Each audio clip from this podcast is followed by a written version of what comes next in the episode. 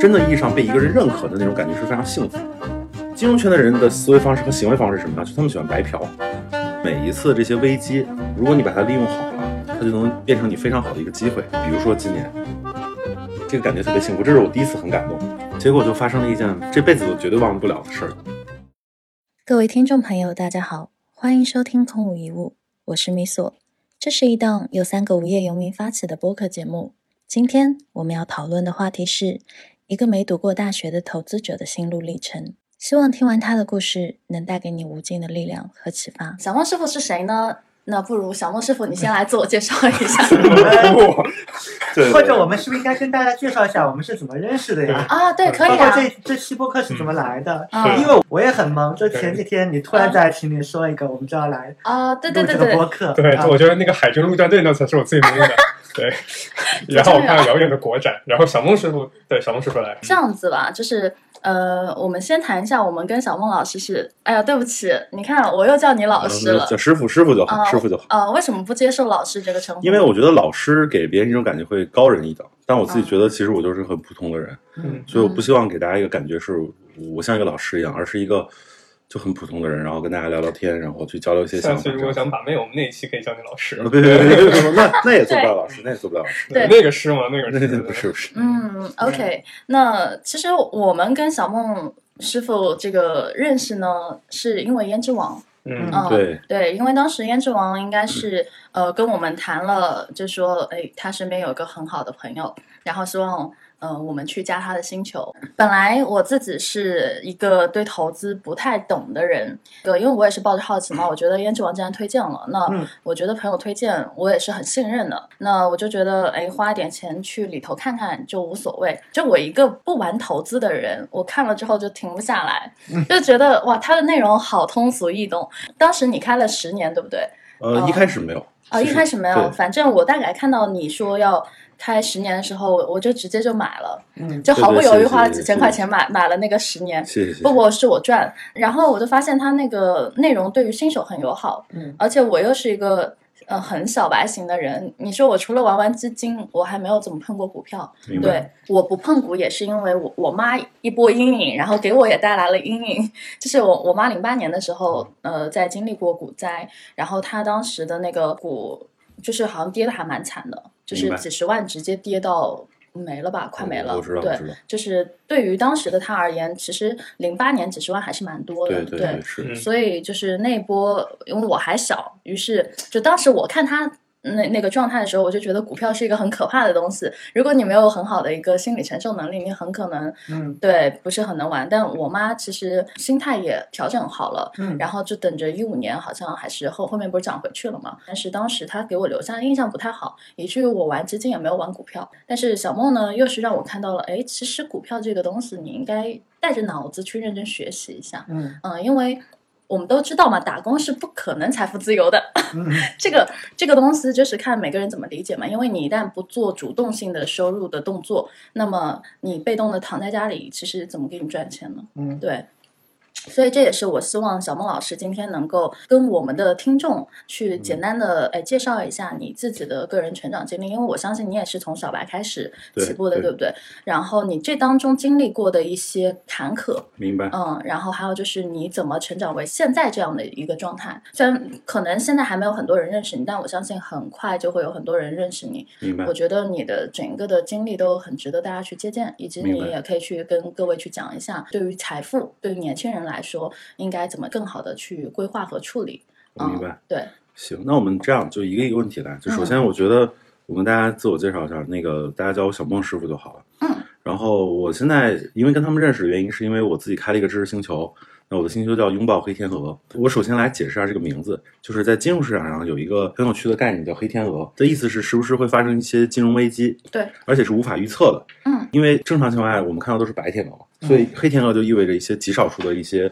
很崩溃的事件。对嗯，然后我们为什么要拥抱黑天鹅呢？很有意思是，每一次这些危机，如果你把它利用好了，它就能变成你非常好的一个机会。比如说今年，因为大家都知道今年是疫情嘛，嗯然后对今年其实疫情年初的时候刚发生的时候，其实给市场带来了非常大的一个阴影，在笼罩着市场上面。但是呢，当时其实国内的市场反应是比较早的，但是相对海外反反应是比较慢的。对那我其实当时有预料到这个事情可能会对金融市场有一定冲击，所以我当时处于一个比较对谨慎和防守的状态。首先，我先是比较侥幸的躲掉了就是二三月份的那波嗯大跌，嗯然后这个完全是因为疫情因素，这个其实大家回过头来都很好理解这件事情，对对吧？对再者呢，就是躲掉了之后，我又比较幸运的，就是说参与了一些机会。比如说今年指导我做的最好的一笔，其实就是买了特斯拉，嗯对，然后嗯包括昨天晚上它还在涨，其实给我带来一个很不错的回报，因为我自己的主要的钱都在特斯拉上面，嗯然后嗯所以今年有一个很可观的，对，就是我我就不说赚了多少钱了，对嗯，但是确确实还不错，对对，应该有个现在五倍多的一个。但是呢，其实谈到这里，我想说的是，其实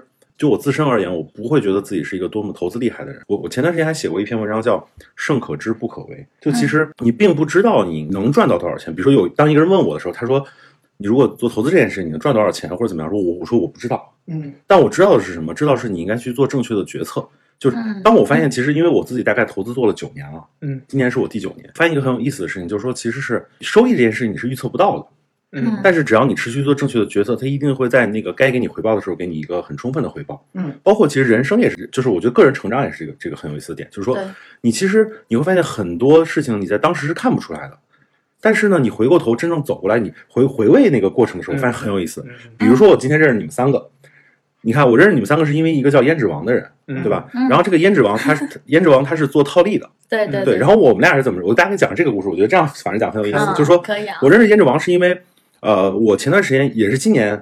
突然听说一个东西叫港股打新，嗯然后呢，我认识了一个朋友，他叫老胡，我跟他聊完天之后，他正好办一个论坛，嗯他说他那个论坛想邀请我去做嘉宾，嗯因为他们在场的全是做港股打新的，哦没有没有做投海外投资的，嗯所以就让我去做一个分享。嗯然后我也没想太多，我就穿个大裤衩就去了。嗯 然后然后呢，就是在现场的时候，正好有一个环节是圆桌论坛，嗯然后出现了一个人叫胭脂王，嗯然后我就这么跟他认识了。后来我们俩又约着一起聊天，然后就是聊特别聊得来。后来他就邀请我一起，他说你可以来做知识星球，嗯他说他会帮我。一开始我还觉得一脸懵逼啊什么的，我一开始觉得我说定价多少钱呢？他说你随便，我说那要不然就一天一块钱，三百六十五吧。嗯结果呢，我就定了三六五。我说嗯我写东西有人看吗？因为在我心里我不是一个很厉害的人，嗯所以我就我就我就抱着试着试一试的心态。嗯然后呢，后来胭脂王就是拉了一个群，正好当时说要去参加那个杭州的生态有数的活动，嗯然后就哦就拉了一帮朋友，嗯然后他就就是让这帮朋友给我第一次付嗯嗯费。然后你知道，当我第一次收到钱的时候，说实话，我内心是很感动的。这是我第一次感动，就是我在做星球嗯的的这件事儿。我先讲下星球这件事儿，是我第一次感动。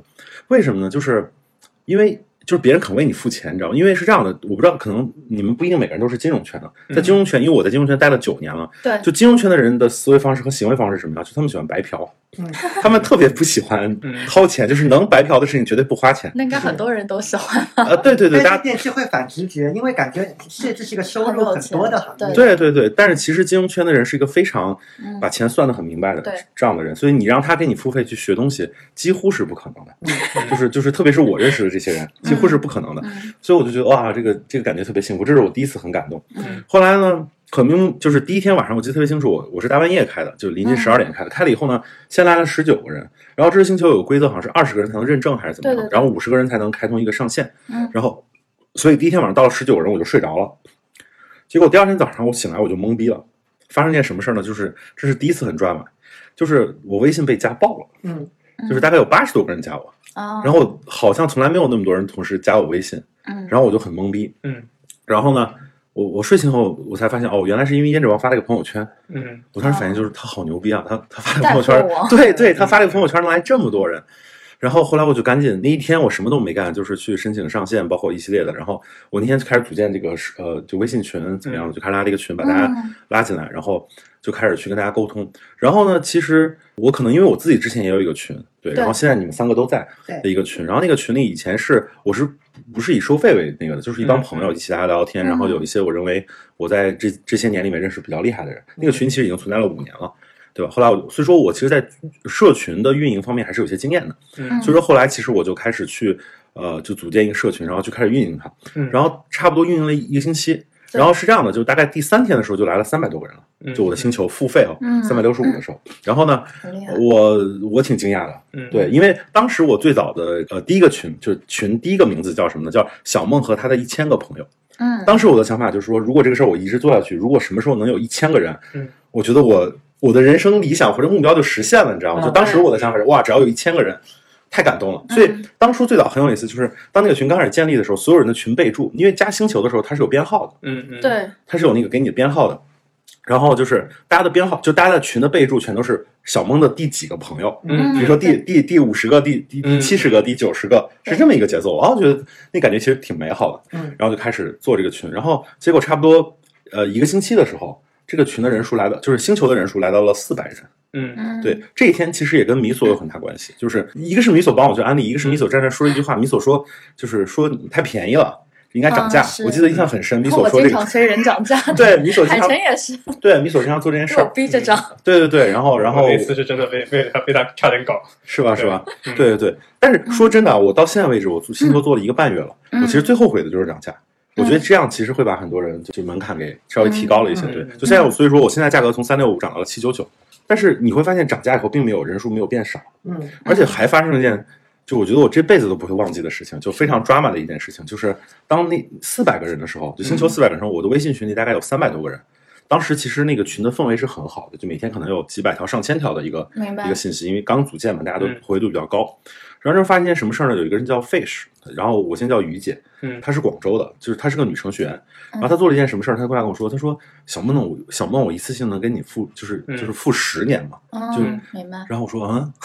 因为你知道，站在一个做金融人的角度，嗯这其实很不可思议。嗯对，因为是的因为钱是有在我们看来是有就是时间价值的。对嗯，对吧是的，但是后来其实我也挺特别理解这事儿，就是说，因为站在他角度，他担心我会涨价，因为那天就是米索就已经跟我说要涨价了，就嗯哼在群里嘛，而且很多人都觉得要涨价，嗯所以于九说他们能付十年，然后我说 why not 呢？就是我为什么要拒绝这件事儿呢？对啊后来我就答应了这件事嗯，但是那是我第二次感动，那我真的是哇，觉得。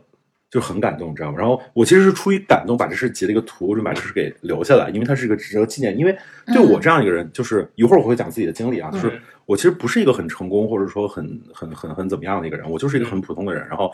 真的意义上被一个人认可的那种感觉是非常幸福的。嗯，对，所以说他是一的嗯次性付了我十年，然后把这个图截了一个图，然后发到了我的群里。嗯结果就发生了一件这辈子都绝对忘不了的事儿，就是嗯在接下来大概八个小时里面，嗯就反正到那天晚上的十二点左右，嗯就是呃，差不多有一百五六十个人，嗯，就是一次性给我续了十年。在当时群里只有三百个人的情况下，有一半的人嗯对，给我一次性付了十年，这是一件非常可怕的事情。嗯所以在当天那差不多，我觉得差不多就可能有一百一百五十个人左右，我具体记不清，因为我是从那个金额来来嗯来计算，嗯嗯结果一下子就收到了很多的就大家的支持，然后，所以我就是真的是是是一件我觉得很感动的事情，对，因为被一半的人认可嘛。嗯对，然后从这儿开始，就正好这是七第七天的时候懂，我就开始那种使命感开始不一样了。因为我一对开始做星球的时候，嗯我只是觉得我可能写一些东西啊或者什么的，但是当到这里的时候，我星球里有一百多个人跟我一次性续了十年，别管其他人怎么样，我真的要为这些人，是就嗯的嗯这一百多个人去好好想这十年是怎么去为他们服务的。是对，我的觉得是服务这个概念。嗯是我有些朋友其实也会跟我说一些不同的声音，他们说，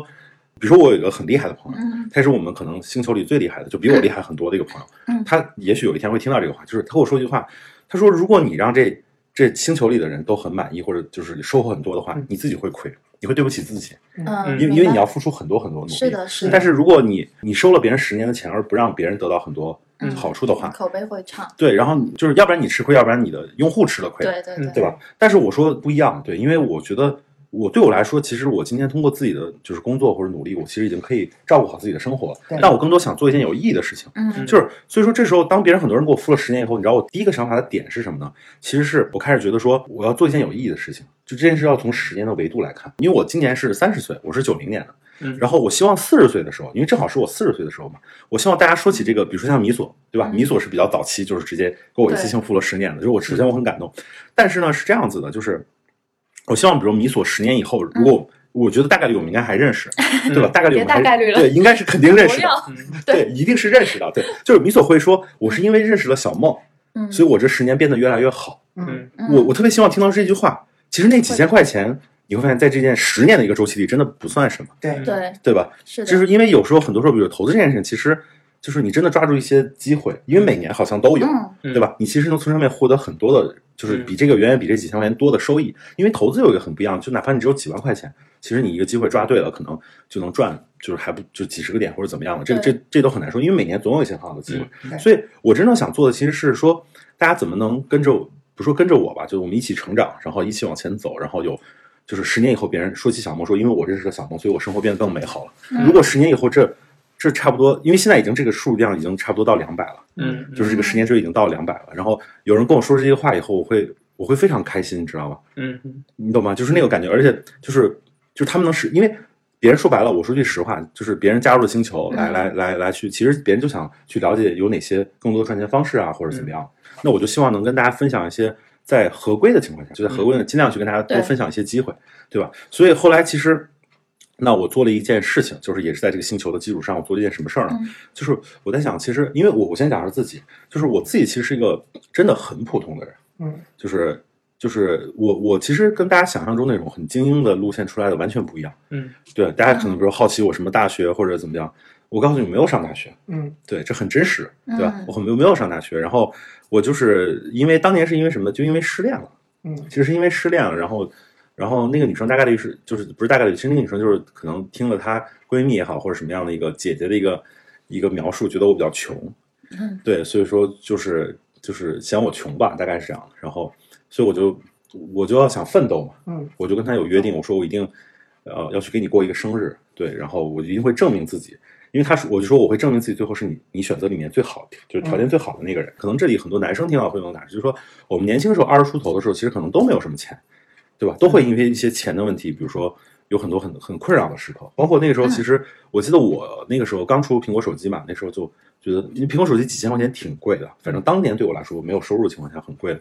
所以就开始去奋斗。然后后来我就来北漂了，嗯，对，然后就是，所以我其实不是一个很很顺利的过程。嗯对，然后我就开始来北京以后，其实我一开始没有什么太多的选择。我最早其实是怎么开始接触投资呢？因为我来北京的时候，我在想一个问题，嗯我觉得这个也其实可以跟很多可能就是在我当时那个年龄，比如差不多九年前或者。就是差不多二十一岁的时候，对，给大家一些启发。就是我九年前那个时候，其实我刚来的时候，我我在想什么，就是如就像米索刚才说的，就是嗯打工可能它是一个阶段，嗯但是你最终每个人其实都希望找到自己的一条路。对对，我觉得这个是对每个人来说非常重要的一件事儿。我当时也是没办法，就是说我我我就在想，就是说一一个是因为我当时没有学历，所以我对其实是找不到工作，我是找不到工作，所以我当时就想，但我想做个大事情。但是说实话，我当时其实赶上了一个很好的机遇，是什么呢？就是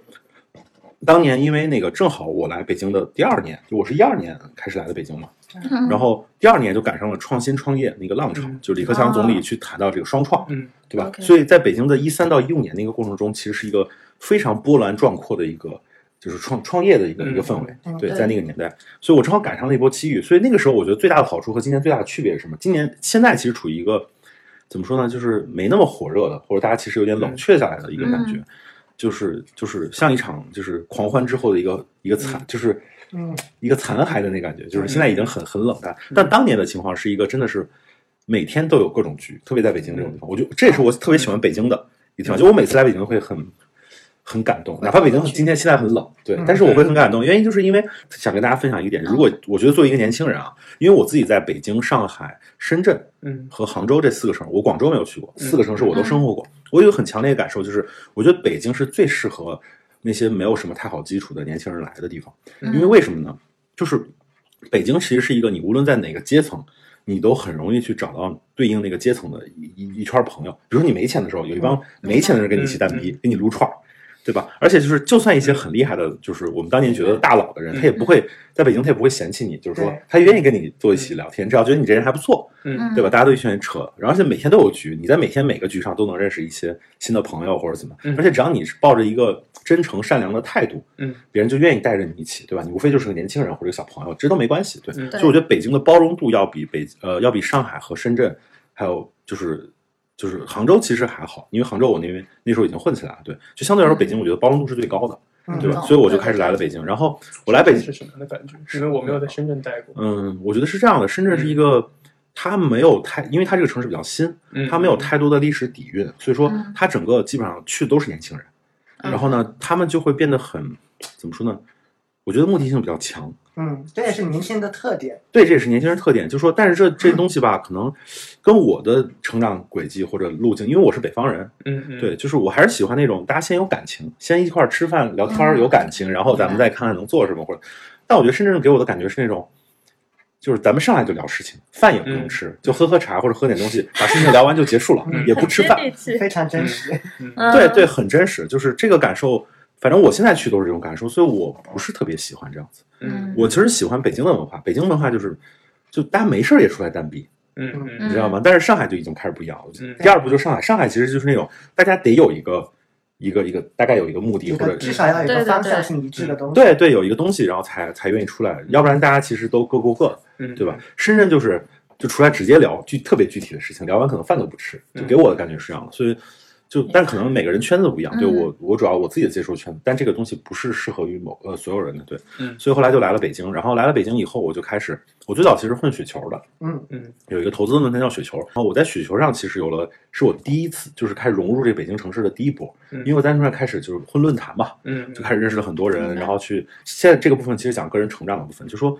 这个部分是什么呢？就是呃，我觉得作为一个年轻人的时候啊，其实嗯你其实对别人来说，说实话没有太大价值的，嗯我平心而论，嗯因为你你除了有一个态度，就说我很努力，对，我想我很认真，我想嗯学东西之外，但是你对于那些真正有一些知识，然后或者有些能力或者有些资源的人来说，其实你没有价值。嗯我是说，就就今天其实这个角色调过来，我也是这么去看这嗯件事情。所以说，但人其实我觉得有两种价值，这是我想分享的第一个点。嗯第一种价值叫什么呢？叫叫实际价值，嗯就是比如说咱们俩有什么业务往来，或对者有些对对实质性的，嗯我能帮到你的部分，或者你能帮到我的部分。但第二种价值是什么叫情绪价值？嗯就可能比如说对一些所谓的大佬，或者咱不用大佬这个词儿，就比你强的人来说，对，嗯他也许就是他在工作上很厉害或者怎么样，但是他缺一些情绪点，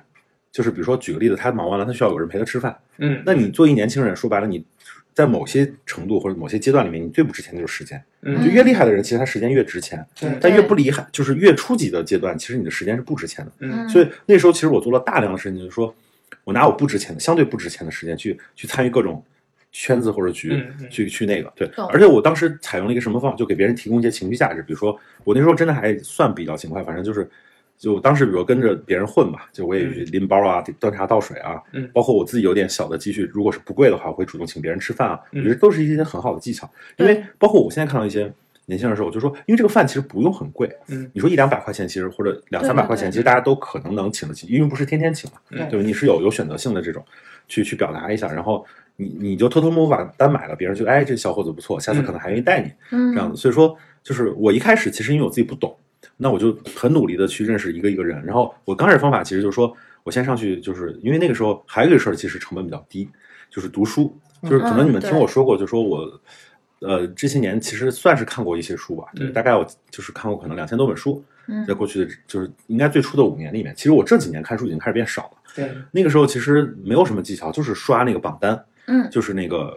就是什么必读的一百本书，嗯然后我就拉一个单子出来，然后摞一沓儿，然后开始开始一本一本本看。但一开始我也看不懂，然后开始画笔记啊什么的。然后我读书其实方法是是三步，就是一个是第一遍看画笔记，第二遍是我当时有一个软件叫 m n o t 就是印象笔记，嗯嗯然后把那个我摘录的部分给明白输就是输入到云端。嗯对，第三次其实是我有时候想起一些关键词儿或者什么，就翻开然后再去看这个东西。对，嗯所以说我那时候干一件什么事儿呢？就是晒读书这件事情。嗯因为这件事情会，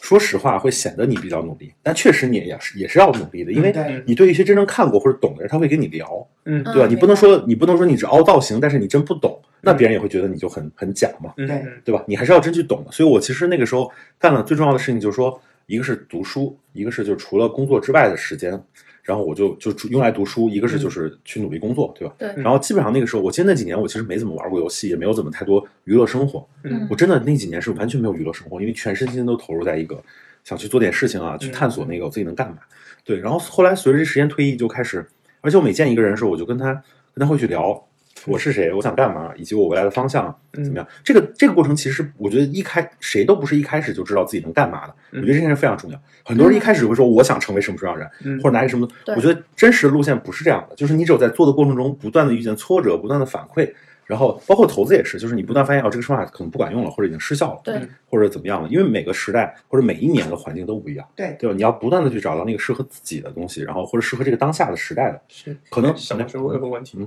就是说，呃，因为其实你会提到一开始大家都不喜欢，不知道自己要去做什么。对。然后举个例子，你有没有中间就是说变换过方向？举个例子，做实业啊，或者哇，是那创可业啊？太多了对，那可太多了， 对对对，那可太多了。是这样的，我一开始完全不知道自己能做嘛做什么，嗯然后我一开始就是，因为我我家是体制内长大的，嗯就是都是家里都是就是，呃，这种国企啊，这种对吧？嗯就是这种这种长大的。然后我的反应就是要要找个关系或者找个人去带我，嗯所以我一开始发现我也我因为我们家都是体制内的，也不认识什么做生意的什么的，嗯嗯就是认识一个叔叔什么的，但是他好像也帮不了我什么。我因为我我我爸拉着我去跟他聊一聊，但是我感觉好像他也帮不了什么。嗯，所以后来我其实找的方法是找了一个我同学的他爸爸，他爸爸是温州人，就一说到温州人，你们反应就是温州人很会做生意嘛。嗯对后来就去去想去抱他大腿，但是后来发现也不是那么回事儿，嗯也不是那么顺利。所以我一开始其实尝试想过尝试过很多方向，嗯包括我其实现在做的事情也是我第四次创业的结果。我一共大概现在一共创业了四次，就最后这一次是我自己的，但是其实前面的过程中一直都是跟别人就是去去尝试的。嗯嗯对，然后呃一次是跟我高中同学在天津，对，然后呃还有两次都是在杭州。做嗯做啥玩意儿？在天津那次是这样的，我高中有个同学，嗯然后我们现在关系也还不错，嗯对，然后就是因为我高中是那种比较受排挤的，就没什么人搭理我，嗯对，然后那个他对我就比较好，他跟我一起也是室友，我们一起合租在上海，然后呃，他他当时在那个天津大学上学，然后他就是去搞那个环保类的一个机械，就是机械设备什么的，嗯但是当时遇见一个问题，就是说那东西需要批文儿，就是你需要有资质才能卖，它不是一个你随便嗯哦明白。就中国其实有很多生意是你需要有资质，嗯但你有那个资质，它的溢价会非常高，嗯就只是卡那个那个东西。嗯但是当时我，你知道，二十岁出头，真的我们搞不定，嗯因为那个是需要很强大的社会关系或者叫这个懂这一些资源才能搞的。是所以后来发现，就是他们空有技术没有用，就就是有技术人也不叫很多吧，但是就是这个门槛才是核心。嗯对，所以后来那次我们尝试呃卖了点零件之外，就就后来就做不下去了，嗯对吧？然后就开了一个公司，那是我们第一次创业，开了一个公司，嗯在天津创业。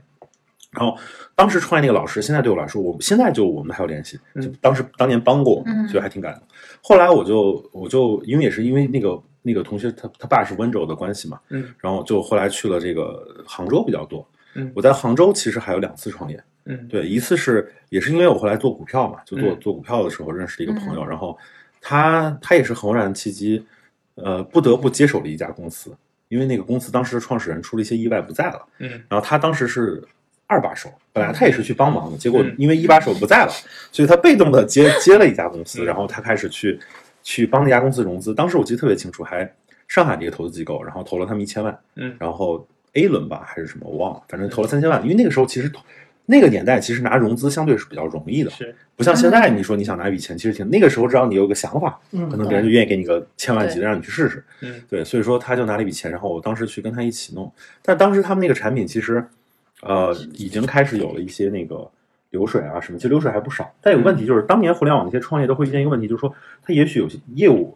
是模型是有的，但它不一定赚钱，你知道吗？嗯他很多时候的思维方式其实是在烧钱的，是嗯所以他烧了很多的钱去打市场，但是打完以后发现他怎么他从这上面赚不到钱，嗯嗯所以说后来我很快就发现那个产品的问题，而且当年还会有个什么问题呢？就是说，呃，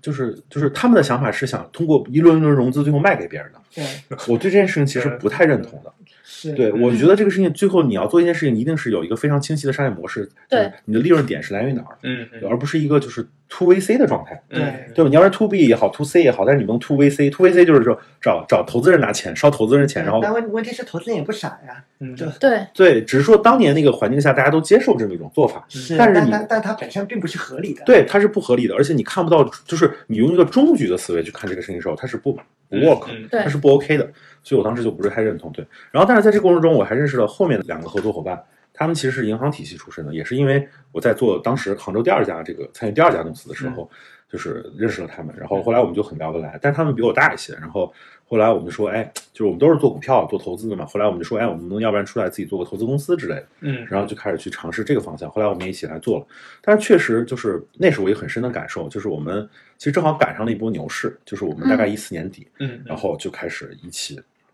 去去搞这些。对，那其然后实就相当于有前三年，其实你是边炒股边，我们可以理解为边上班或边创业。呃，我其实实没怎么太上过班，嗯嗯嗯对。然后这个原因是因为是这样的，就首先我自己，你们也认识我，嗯对没吧得？选是吗？嗯呃，第一个是我找不到工作，很果很然真实，都是这样很真实。对是，就是我最后哎你知道吗？我看郭德纲那个抖音上经常有郭德纲那个片段，嗯说但凡当年有这什有么的，选， 对，就是有人收留我，我都不至于这样。啊我小真的超是，超也是这样子的人，嗯，对对对，我真的是这种感这受样好。对对，因为找不到工作，所以没办法。结果然后都比我们有钱，啊，好没没难没过。没没没，就是就是因为这样，然后，但是是这样的，就一开始呢，家人还是给了我一点支持的，嗯就给了我几万块钱，说那但是当时其实对二十岁出头，因为我到现在都还挺节俭的，嗯对，就说对我来说其实够我的前期的那个嗯生活的维持，因为你没有要求很高嘛，嗯，对对吧啊对吧？所以说当时是就家里给了一笔钱，我觉得嗯怎么说呢，就不多也不少吧，我觉得这不是说一个多么嗯那个夸张的数字，对吧？嗯然后就从这儿开始的，但是我后来加入这些创业的时候，都是开始有收入的。嗯，就是有一些收入或者那个，嗯对，但是虽然不多吧，但是个过程，对。嗯对所以到了第三步的时候，其实就第三第三个状态就是开始跟呃两行银行出来当时的朋友，然后我们就想去，就正好感觉牛市要来了，我们就想去做一个投资公司，怎么怎么样嗯嗯嗯？后来我们也就成立了一家投资公司，然后开始去尝试。但是呢，确实，其实呃我们首先赶上了一波，但是呢，我们的理念其实有点不太一样，就是当年我是比较偏创业板风格的。嗯，他们是比较偏银行股的，哦就是偏 OK 价值的这种，嗯所以说我们有一个很大的 gap，就是有一个很大的差异性。然后最后嗯这也是导致其实到后期我们开始有些想法不太一样，但我觉得没有对错，我其实特别感激他们当年带着我，嗯就我们一起去做这件事儿，对吧？嗯而且他们当年让我的股份是最多的，对，所以说嗯嗯我还挺感激这件事儿的。就后来我们最后和平分手的时候，我们还合有一张合影，嗯我现在把这张合影放在我的那个意向笔记里面，作为一个我觉得这辈子一个一个留念。嗯，对，所以说，呃，这是第三次创业，就是等于说我们一起去做了一个投资公司，然后懂去去去帮别人管钱去做投资，但是其实那个募资过程非常艰难，嗯嗯对，是很不容易的，哪怕他们俩是银行的背景，就是就是都没那么容易，对，嗯所是以因后为要关系吗？还是不是不是，他这个东西不靠，因为那年是这样子的，那是个大牛市，嗯，就是就是就是你去募资，所有人都在募资，所有人都在懂懂嗯帮别人弄钱，但是你怎么竞争过大的呢？嗯对吧？而且就是很多人觉得自己炒股也能赚钱，他没必要给你，明白，对，所以说我们想的都很好，但是你实际上做事儿的时候，你就发现其实挺难的。嗯对，跟你设想是完全不一样的。对，包括到后来就是你会发展发展，就是发现发展不动了以后，这就是团队内部也开始会有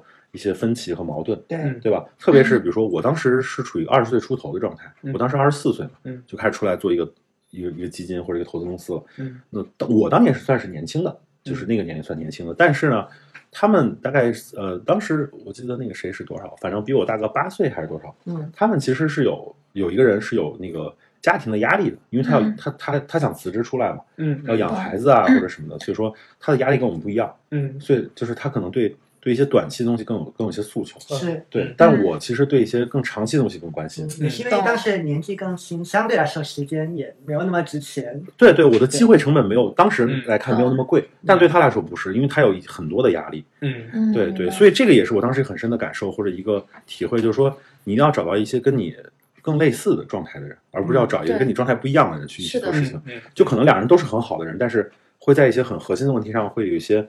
很、嗯很很很难去沟通的，因为比如说我们一聊是工作上的事情，他会讲他家庭的一些困难，那你就要先以帮他解决家庭困难为为第一优先。对第一优先级去解决问题，而不是以而不是以公司的这个长远的发展，嗯是的，对吧？？这是一个巨大的一个一个一个矛盾点 OK 我觉得很真实。对，然后后来就是，但是我后来那一波就是说一呃呃一三年到一五年，嗯因为我就是现在回头来说，其实公司已经没了，嗯对，嗯但是当时它真的是一个很很就是最核心的大牛股，嗯，对，就是第一大牛股叫乐视网，嗯，对，我就知是道很多人可能都听过这个公司，但现在已经没 了，对吧？对，是的，但是我是很感激贾跃亭的，因为我刚来北京的时候，嗯就是一共就去了几家公司去调研，因为那个第一阶段我也去回去参加调研什嗯么的，就其中我去了，比如说华远地产就见了任任呃任志强，对，嗯这段要剪吗？嗯如果那个可以没剪事没关系，没事对没事，第二个就是就是后来去了贾跃亭，就任志强是因为我爸特别崇拜他，因为就觉得他就讲房子这个事情，现在回过头看都对的嘛，应该去买房子这样的。嗯就当年其实很多人觉得房子太贵了，不应该买房，但是任志强是那种说中国房地产还会涨，嗯，对吧？嗯很就是信了他的人都其实因此受益了嘛。对，就我爸也是算是他的这个比较认同他的这种人，嗯所以说就因为受，所以我我爸老跟我说他，我就去见了他，然后他就贾跃亭，贾跃亭那次其实完全是因为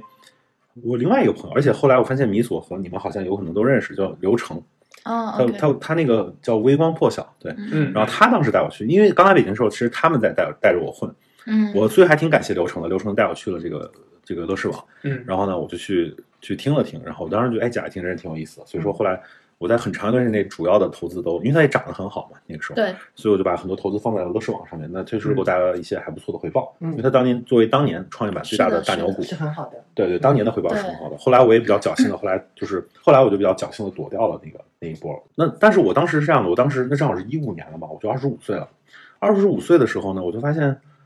啊，就那个时候手里还是有了有了一些钱了。嗯，对，就是说多不多，说少也不少。就当时反正能在一线城市好像买一套房子了，就是这里嗯面主要是因为参与了一三到一五年那波很大的牛市，对，对吧？包括帮人管钱啊什么，慢慢积累的一个过程，嗯包括自己钱就是慢慢开始赚起来了。所以我说实话，我觉得这里面有个点就是说，我觉得人其实在什么节点进入市场真的很重要。如果你是是一五年，嗯就是接近股灾前或者股灾之后进场，嗯，那真的挺难的。嗯，我其实你会发现，我的人生里经历里面最重要的，其实是我正好赶在那个爆发的前夜。嗯我是一二年对，嗯来了北京，我一一年开始做准备，然后一二年开始来了北京，然后一三年就开始整个市场就爆了嘛。嗯就大对中国大的环境最波澜壮阔那个时代，我全赶上了，嗯所以这里面有很大的关系。所以后来就开始一五年之后，包括就是躲到了股灾的很大的就后面那个部分。嗯那我也前面亏一些，但是后面躲到大部分，然后我就开始有了积累。我当时就面临一个选择，就是说，然后呢，嗯就是然后该干嘛？嗯因为那个时候我说大不大，说小不小，正好对二十五岁，嗯就是我处于一个我我没想清楚的状态。明嗯白，就是就是我也很迷茫，就是说我应该怎么做。对，所以说当时我其实在家待了很久，也想了很久，也跟我爸商量，然后最后我说，要不然我还是想创业吧，嗯因为我爸妈其实我嗯，特别是我妈吧，我妈那时候想说，哎，你正好现在有点钱，你可以去一线城市对买个房子，嗯对吧？因为这是一个我觉得对普通人来说很真实的需求也。很常见的一个思考的嗯一嗯对对，往一个前一路对对挺稳对的对。嗯，然后，但是我当时觉得，我说我不想，我说嗯我、我觉得我我我我能起来，嗯，所以我想去创业，想去做事情。嗯嗯，后来我就开始我第四次创业，嗯但是我跟你讲啊，就是很真实了，就是这可能是我目前为止出来混了九年唯一一次后悔，就是就是我当年没有买房， 非常真实，真的超级真实，就是这不行了就是就是一五年那个时候，就是股灾完之后嘛，嗯其实后来嗯我深圳开先开始的，后来上海、北京反正都涨了，基本上一六年是翻倍的，嗯就一五年底嗯就一五年下半年到一六年是，就反正到一七年吧，这一年多的时间内，嗯几乎这些主要地方都翻倍了。是个是然后我记得我当时特别清楚，我拿着拿着钱，但是我看着那个涨，但是我觉得我要做一些对就是就是有梦想的事情，不要。说啥都是泪，对我现在想然起后来，这是真的是一件非常后悔的事情，嗯说真的，说真可的。是当当时你在做这个决策的时候，你是经过了计算，你是知道说我在房产上投资其实能有概率获得很大的回报，然后你仍然做了这个决定，还是说你当时没有想明白这个逻辑？嗯，我觉得是这样的。首先，我当时的看法就本身就有问题。我当时是很看空房子的，嗯因为当时你知道吗？嗯当时其实北京五万啊，嗯大家已经觉得很贵了。你不能拿今天回过头去看，是的，嗯，就是就是当时大家已经觉得房价这么贵了，还对吧？要崩盘，就是你要知道一三到可能一五年或者就是哦到那波大涨前，对就是你你回过头去搜当时的新闻，全部是充斥着就是房房嗯房价要泡沫啊对对崩溃啊什么什嗯，么要的。走日本老路啊，对对对对对，我全经历过，所以说，嗯而且那个时候我的我其实没有那么深的功底，也嗯，没有那么多判断能力。懂我我你会发现，我就挺认可别人说的，因对为媒体天天都跟你说都是这些东你西，就觉得，然后看起来都很有道理的样你子。太有道理了，他们说的太 对了，嗯对吧？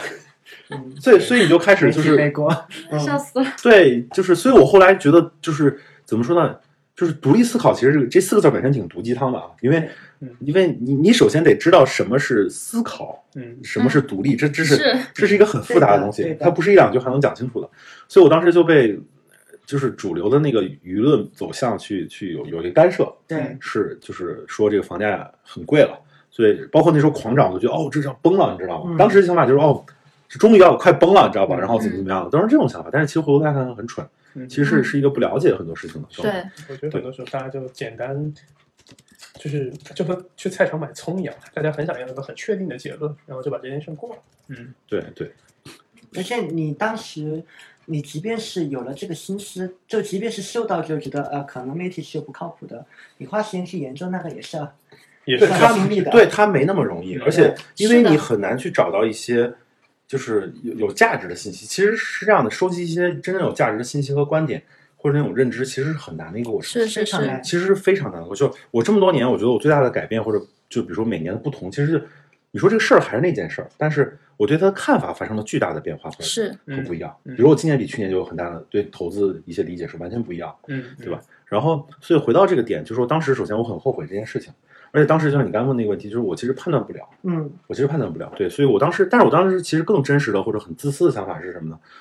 我觉得，首先当时我觉得买得起，嗯嗯？所以我、嗯我觉得不要不差慌，钱对吧？我觉得嗯我当时觉得嗯了不起，再过一阵子嘛，哪天嗯我想买了再买呗，我先赚钱嘛。因为当时觉得，因为你知道，经历过一三年、一五年那波，从我是从一个真的没有太多钱的人，一下子开始手里掌握了一些嗯嗯一些钱以后，那个想法是不一样的。对嗯嗯嗯其实说实话是有膨胀的。是，很客观来说是有膨胀的，然后你就懂发现说，你觉得自己就无所不能或者怎么样。嗯嗯所以说我在后面的三年里，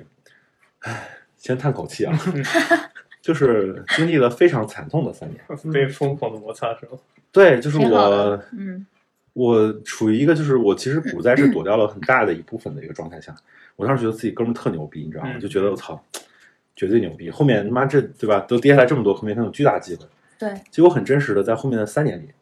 就是我完全不适应市场。嗯我被就是就是真的按在地上摩擦。嗯我在后面三年里真的不赚钱，而且持续在亏钱，虽然亏的也不多，就那么几个点，就是可能上下来回嗯不到十个点的波动，嗯，但是我没赚，我没再赚过钱。你知道这意懂味着什很么？痛苦就，嗯就是你知道吗？我星球不是在深圳场举办了一个活动嘛？深圳场有哥们儿问我一个问题，就是说，呃，你在投资上遇见过最大的一些失败或者困扰是什么？嗯大概是这么意思。我说，我就是，然后我当时我跟胭脂王，他胭脂王坐我旁边嘛，胭脂王就讲他遇见了这个，呃，中兴通讯被制裁，所以他亏了钱。嗯嗯我当时听完就笑了，我说是这样的，就是这种事儿我遇见太多了，所以已经见怪不怪了。嗯对，就是这种黑天鹅什么，我真的经历太多了。嗯我说真正让我很崩溃的，其实就是那三年。嗯，我真的不赚钱，我整个人被废掉了一样，你知道吗嗯？而且我不知道你你们能不能理解那种恐惧，就是我最后嗯到了一种恐惧，就当我要买入的时候，我手已经开始抖了，我我自己心里已经是颤抖了，嗯，因为我没对过，你知道吗？啊你知道那种而且就相当于在三年的时间内，你没有获得任何的正的反馈。对，从来没有任何正的反馈嗯，而且就是好不容易处于一个当年就是很屌丝的状态，没有上大学，然后开始好不容易嗯来了北京，然后突破了一点，然对，后然做后了一件好不容事易情嗯膨。胀了一下下，对， 好不容易膨胀一下，结得果到了一些认被可摩擦，结果然后然后好像又喜比较幸运的，就躲掉了一些得躲到了躲掉了一些东西，然后得到了一些一些是资源以后，嗯真正想一些大展宏图的时候，结果三年了，嗯就每次都安慰自己，那那我特别喜欢海心灵鸡汤那种，嗯，就是像马云这种，知 道吧？这今年过了，下一年肯定会好的。对，对对，就是那种，然后但是特别真实的，其实就是。一次次不对，不对，不对，不对，然后一次次被锤，被锤，被锤，嗯对吧？就是再也没挣过钱，而且那个时候我开始就是因为我有客户嘛，我特别害怕跟客户沟通和那个，嗯甚至有一我一个客户就也在，他是北京的，他那个他每就是有一阵子他每个星期打电话跟我训话，你知道吗？嗯嗯我超级真实，嗯训话这么凶，嗯不是，其实很真，因为那个时候其实我也刚起步嘛，嗯嗯我客户也不是说特别多，嗯然后别人能给我钱，对我来说就是一种我也听 n 说过 n 次嗯嗯，我我觉得这个词儿一点都不过分嗯，嗯所以你拿着别人的钱，你就是他就是来让你赚钱的，嗯你赚不到钱你是有罪的，你知道吗？是嗯所以这是这是一个非常痛苦的过程。就是他说他说小猫你不能一次次总不对吧？嗯嗯，你懂吗？这个话啊，这个就是一个很反很吓人的反馈了。对对，而且对不止一个人跟你这么说，是很多个人跟你这么说的时候。嗯但是你知道吗？创业或者做事情这件事，就是就是你在我觉得大部分时间你是很苦的，心里是很苦的。嗯你也想证明自己，你觉得就是你首先你的初心是好的，嗯对吧？你也有一个就是你认为正确的，当时我认为正确的方方案，或者说、嗯嗯，说怎么样的，但是你就是没做好这件事情。对，哇，内心是非常崩溃的你会怀疑之前所有的体系都是有问题的啊吗？！对对，当然当然，我就会觉得就那种自我否定是很严重的。嗯，我觉得那段时间我绝对是有有抑郁症的，嗯而且那种时候我有点那种，我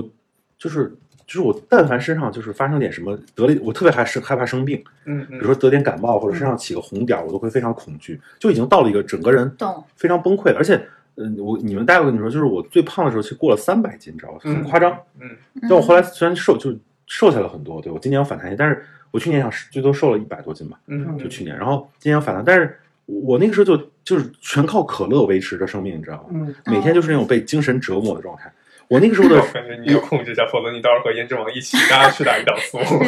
这我 好惨，对就很很夸张，然后当时的状态其实就是那种，呃我我每天早上八点开会，我们内部不是有团队嘛，嗯早上八点开会，然后九点开始看盘盯盘，然后到下午四点港股收盘，对，三点 A 股收盘，港股收盘，然后我四点钟才能有空出去吃个饭。嗯一般我就一天就这一顿饭会吃的很多，因为要吃饱，嗯这这么凶，很真实。嗯对我那时候住那个西直门外大街那边，嗯，就凯德茂斜对面，然后每天去那儿吃凯德茂吃顿饭，然后然后开始回各种信息，还要自己想着办法去混圈子嗯，啊，嗯就是很痛苦。然后晚上九点美股开美盘股，开盘，嗯然后我那时候还我还做美股嘛，嗯，然后美股开盘，美股晚上看到夜里四点。嗯，对，然后就是，然后，然后其实很困也一很累天，四四个小时说白了，对，就差不多四个小时。然后下，然后就是呃四点到七点那会儿吃完饭会再睡一会儿，嗯，睡到九点开盘，嗯就每天大概就睡一小会儿。然后整个人的作息是非常混乱的，嗯，而且那种经常我那时候经常就是惊醒，你知道吗？嗯，就突然觉得就做个噩梦或者那种嗯啪一下就啊哆哆嗦了一下就醒了那种，嗯整个人就处于一个就是恍惚，然后然后我超级崩溃，真的超级崩溃。嗯嗯后来是一个什么原因，最后让我其实就是有一个很大的转变吧。这个不是好的转变了，是其嗯实是也不叫更糟糕的转变，但其实是有一个事件嗯改变了这这件事情。就是当时我已经处于一个身体非常糟糕的状态了，嗯嗯我觉得我不知道能自己活多久了，嗯你知道吗？那种自我怀疑、否定啊什么的。然后但发现事情，就我有个老师，嗯他现在来说在市场上挺有名，但他已经不在了。嗯对他叫周金涛嗯，他以前是中信建投的，嗯然后大家可能叫他嗯周期天王什么的，嗯，对。对，他当时是我老师，我跟他就是就他对我来说是个很重要的人。嗯原因是什么？就是他在我就是那种自我怀疑和否定自己的时候，他给了我一个很大的点是什么呢？就是他说小梦你可以，嗯嗯就他说你可以，你知道这三个字儿对当年的我来说是什么吗？嗯，是一个非常大的肯定嗯，他给了我非常就就说真的，我其实你说跟他学了多少东西或者什么，我真的不敢说我跟他学了多少东西嗯，但是呢，就是他给我那种肯定，让我有有信心走下去。嗯嗯，对，所以后来他不在的时候，我去送他嘛，去参加他葬礼什么，就我特我看到他时候，我就我就忍不住流泪，我就特别感动，因为就是就在我最最最黑暗的时候给了我那种鼓励。但是从那儿开始，因为他是我。就虽然我叫老师，但其实更像一个朋友，因为那时候我们可能每周都出来吃吃饭啊什么的，嗯就经常聊天。嗯我也是在我群里嘛这样子，然后那是我第一个我身边的人去离开这个世界了，嗯哇，那种感受很不一样，嗯你知道吗？就是我们听过父母说他什么，经常去参加一些这种嗯这种告别仪式，但是我自己那是第一次，嗯所以我就开始觉得，那是不是有一天我如果还这样这种状态下去，我就会也那个样子？嗯嗯嗯嗯，所以我开始做这件事情，就是我记得特别清楚，一七年的时候，我就把所有人的投资都给退掉了。嗯 OK，而且大家大概都是亏了大概百分之六左右，我记得很清楚。嗯就是我两年时间没帮别人赚钱，还亏了六个点，嗯，我就把别人的投资都给退回去了。我会说觉，得当时自己的整个的，就是名声或之类的会有，我觉得我已经崩了，嗯我觉得就是我已经觉得我我职业生涯结束了，我也没能力赚钱了，你知道吗？嗯很真实的，我已经没能力赚钱了，然后我我我没戏了。对，嗯然后后来我就开始回回到我老家那边，对，然后就开始在家待着，嗯每天就是我也不知道我在干嘛，嗯对嗯，然后就反正就混混吧，嗯，就混，因为那时候我已经没信心了。嗯，我也不知道以后怎么样啊，就跟现在你们看到的我完全不一样，嗯嗯嗯，知道吗？然后就是我忘了持续了多久，对，然后后来可是是，即便在当时那位老师说了，给了一个很大的鼓鼓励励，你说也你没可以有，但还是没有把这个状况给扭转回来。当然，因为他的鼓励其实是一个是一个认可，但是嗯不解决现实的情况，虽然是当下一个止痛嗯药嗯，但是好像并没有解决我就实是际的就问题是你不能总说老师你认可我一下吧，啊，对，就是嗯不能老师你说你再爱我一次对这种对感对觉，对嗯嗯对吧？你你更多是一个就是你你你要自己想办法解决问题。所以我这么多年，我是我性格是个什么类型？我现在我特别喜欢面直面问题。嗯，我特别不爱逃避，对因为我发现逃避没有用，对，嗯，因为我逃避过很多年，我经历过，我逃就是那种很黑暗的逃避过很多年，嗯然后你没有用的，嗯你最后都要自己去面对这些事情，对吧？所以后来就是也是一个很让人契机，就是我当时回老家待了可能快一年吧，嗯我其实说老师那个就是当时也是呃他是生病了嘛，嗯他也不是一开始就不在了，嗯因为我也觉得我身体也不行，后来我就回去休养了一年，嗯但是那个过程我就开始离开了北京，嗯对吧？然后我家是郑州的嘛，我在郑嗯州待着，然后我发现，第一，我在郑州没有朋友，咱们都是在北京飘着的人，那种感嗯受，就是说，就是一线城市生活的人跟你在老家的人的生活状态或者想法是很不一样的。是你知道吗的我觉得是没有对与错的，因为大家接触的东西不一样。嗯但是呢，就是一个很，你你不知道跟他聊什么，嗯，你聊的东西他也不感兴趣，嗯嗯他他的听不懂对他也听不懂，他也不感兴趣。对其实听不懂不可怕，他不感兴趣最可怕。嗯，对对对，嗯对吧？他不感兴趣最可怕。就我那时候跟他们聊投资，他们就黑人问号这种感觉，嗯就觉得你你有病 这种。嗯然后就是你慢慢就不想出去了，然后就变得很宅或者很怎么样，自闭嗯很自闭，就更更那个了。然后，所以其实挺痛苦的，对。然后我当时有一个呃小学同学，他也是因为离婚了，然后后来他就换了一个城市，他以前也在北京，就在北京时候我们在一起，对。嗯，后来他去了上海，他就就是问我要不要一起去，所以后来我搬到了上海，嗯，对我是这么一个原因去，后来去的上海哦，对，嗯一开始不在北京嘛，这么原因去的上海，就是但是其实去了以后的下一年嗯，是应该过去除了股灾之外的那一年里面 A 股最惨的一年就是一八年，嗯嗯就是因为那年是贸易战还是什么嗯嗯，如果没记错好像是贸易战还是什么的，然后那年其实挺惨的，所以在后面的一在下面的第四年里面，呃。不是一六一七吧，一八就第三年，那是第三年，就嗯就是我不是说一共三年嘛，就是第三年还是一八年，对，也没有改善。一八年是一个单边下跌的，嗯但那时候呢，我比较谨慎的是，就是我那时候觉得自己已经不行了。嗯后来它市场不是开始不好吗？我干脆不做了。对其实我理解你在郑州的那一年，其实基本上也没有做东西，对吧？就就是我已经开始就是恐惧了，就是、嗯嗯就是拿起鼠标那只手开始颤抖，嗯，嗯就是嗯你懂我意思吧？就是感觉一买就亏，一买就亏，怎么嗯怎么嗯怎么嗯怎么做怎么错的这种状态。是这是第二年，就一七年的时候，然后一七年我就把钱开始大家都退掉了，对，然后我就开始到一八年，一八年其实我刚去上海的时候也是，我已经整个人其实一开始不适应了，嗯因为去了上海，首先我没朋友，我在上海刚开始是没有朋友，嗯，我记得特别清，我在家几乎住就是在上海嗯也我们一起住嘛，然后我的前半年里面我基本上没有没有社交活动，因为我谁也不认识，嗯嗯对吧？然后明白怎么样呢？然后就开始就是，而且那个时候也很艰难嘛，就那个时候也也不知道该怎么办，对，嗯嗯，所以嗯，其实痛苦了蛮久的。这跟其实大家很多人想象中那种啊，什么光鲜嗯亮丽，说今年挣了多少钱，所以我为什么说咱不要强调说今年挣了，嗯你要先看看那个阶段你能不能熬过来。嗯对嗯有可能真真实的情况其实是很多人在那个阶段都熬不过来，嗯，嗯这其实更真实，因为我认识太多。刚才小白问了我一个问题，一开始的时候，就是我认识太多跟我一起，就是就当年我们一三年或者就嗯一二年、一三年开始认识一帮朋友嗯过来的，但今天很多人都消失了，嗯你知道吗？物理消失还是呃，不是不是，嗯就是就你不听不到做这他的件事，儿你听不到他的声音了，嗯嗯或者你不知道他去哪儿了。嗯对，就是这个人不再在这个圈子里了。嗯对，但是呢，我其实这几年也就中间好几年也不好，嗯，但我今天好歹还在。嗯我这件事儿其实很重要，所以嗯你知道我现在做很多事情，对包括很多合作伙伴，全都是因为他他看了我五年了，嗯嗯，他认识我五六年了，他看着我怎么怎么一步走过来的，他知道对我的每个心路历程，所以嗯而而且就是到现在我的能力随着提升慢慢还行，所以他们现在愿意跟我合作，嗯对嗯对吧？但是大部分人都不在了，所以他们他们不是因为我强选择我，是因为没有什么太多选择了。嗯嗯哇，这个点很真实，嗯这个也是我很想分享给嗯嗯很多就是如果现在刚起步或者刚刚上路的人一个点，就是说你一定要去坚持你认为那个对的事情，这件事儿非常重要。就是如果你以一个十年为目标去做一件事儿，嗯你做下去，你只要坚持是一件正确的事情，你你很善良，就最后一定会给你回报的。但这件事儿是你一开始预期不到的，嗯嗯对，因为你你在你真的是人在做天在看，你不管在说什么做什么都有，就是对有的有有一个看你不知道的人在暗中在观察你。嗯嗯知道吧？他他他可能过了五六年才会找你嗯，一起做事情，的但是他他先看，但这五六年里面，你一定要就踏踏实实做事情，是的，对吧？你可以不顺利或者有困，哎，那追问一个问题啊，就包含那三年在内，你现在回看过去十年，你觉得你一直实际上一直在坚持的那东西是什么？就即便在那三年里面，你可能会有摇摆的。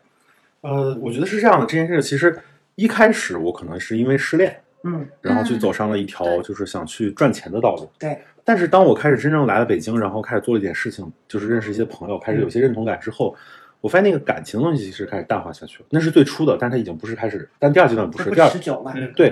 第二阶段开始是一种自我认同，就是我嗯开始知道我是谁，嗯我是谁这三个字儿其实蛮蛮是个很重的词儿，就是你嗯真的能知道你是谁这件事儿其实不容易。啊，嗯之那前开始当当时你你在当下你觉得你是谁呢你？说现在吗？嗯，还是那个时候？你可以说是那个时候，也可以说现在，或都说。我我觉得先讲，我觉得这这事儿这样讲啊，嗯第一是就是说，我们当年很多人其实他们会把巴菲特或者把芒格作为一个就是、嗯就是参考崇拜的系对对崇拜的对象，但我当年好像没有。嗯我当年就是，但是我也觉得他们很厉害，也是我的偶像。我也包括一四年我去参加巴菲特股东会，那是我第一次去美国。嗯对吧？但是呢，我觉得今天如果你让我去看这个事儿的时候，我会觉得说，嗯我希望成为我自己，嗯，而且我也已经成为了我自己，就我就是我，嗯对吧？我也许没有那么强能力，我也不一定能成为巴菲特，但没关系，嗯我可以成为自己，嗯对吧？首先第这是第一件事，第二件事情是什么呢？就是你们知道这事儿，我其实讲过好几次，就是说央视有一个很有趣的一个那个问题，叫你幸福吗？啊啊对，嗯然后我是觉得我当听到这句话，我我的内心反应是因为每个人听到这句话的时候，其实内心是有一个答案的，嗯对吧？我觉得我特别幸福， OK，原因是什么呢？就是说，我就这就到下一个问题，就是说，你觉得你的梦想或者理想是什么？嗯我觉得这个问题我有很明确的答案，就是我的理想和梦想其实就是我想和我喜欢的一切在一起，嗯这包括人，包括工作，嗯这全都包含在里面。是比如说，我今天我今天跟你们聊天就很开心，嗯因为你们都是我很喜欢的朋友，嗯哎，在跟你们就是这是一件很有意思的事情，嗯嗯对吧？然后包括我现在每天在做的投资的事情，包括我在做星球这件事，都让我很幸福。嗯我跟我嗯我跟我星球的那些人是的嗯待在一起，我觉得很幸福。哎，这就是对我。所以说，那我的理想如果是这个的话，是不是我已经实现了，嗯，对吧？但是呢，更有意思的其实是这样的，就是那实现以后呢怎么办呢？对，但是我实现以后，我发现就是说我想要的点是什么？就是我想实现的其实是我一直能保持这种状态。我希望，比如说是我我现在三十岁，我四十岁的时候还是觉得，哎，我我一直就是我其实梦想已经实现了，嗯，我接下来想做的事情就是把这个实现的梦想一直维持下去有。无限有有限和无限哎，对，游戏有限有一本书很有意思，维叫持很难对的有限和无限的游戏，就是有本那个书你想把这个游戏一直玩下去啊，对，它是个无限的游戏嘛，嗯对所以你就可以把这个游戏一直玩下去。嗯然后呢，就是你永远都处于一个对很很开心的状态，你永远都能认识不断认识新的人，比如我认识颜值王，后来他带来了你们，嗯哎，这个是就很开心。这种有种感觉像我认识你妈，然后你是你妈，对。是的，是的，对，但是在这里问题就来了，啊就是，嗯，你当时其实也这么想的，可那三年，客观的来讲，当时你就遇到一个嗯翻不过去的坎儿，至少当时我觉嗯对得。对对对，那，那你现在回看是发生了点，是是是，可能是少了点什么吗？还是什么，就会导致那三年其实过得那么辛苦？就是那三年为什么会遇见这个坎儿？是吗？还是说对，如比如说，如果是现在的你回看当时的你，嗯也许你会有不一样的这个反应嘛？那一定是呃产生了点什么变化？我觉得是这样的，首先先说一个大的东西，就是说大的，其实当时的环境就属于一个非常比较艰难的环境，嗯而且属于一个大的变革期，就市场风格发生了巨大的变化。但当时我的能力，但这是大的环境，对我觉得首先人不要去怪环境。你说嗯今天其实经济也很难，对但是今天有些人做的其实更好了，是啊，对吧？就这个东西，我觉得就是就是宏观是我们无法去改变的，但微观是我们可以去努力的。对的，对吧？就嗯每个人来说，就是你有可以很多做的事儿，但当时回过头来看，当时最大的问题其实是我的认知是不够的。嗯就今天的我，其实如果回到当时那个处境，我也能做得很好。嗯，就像今年我，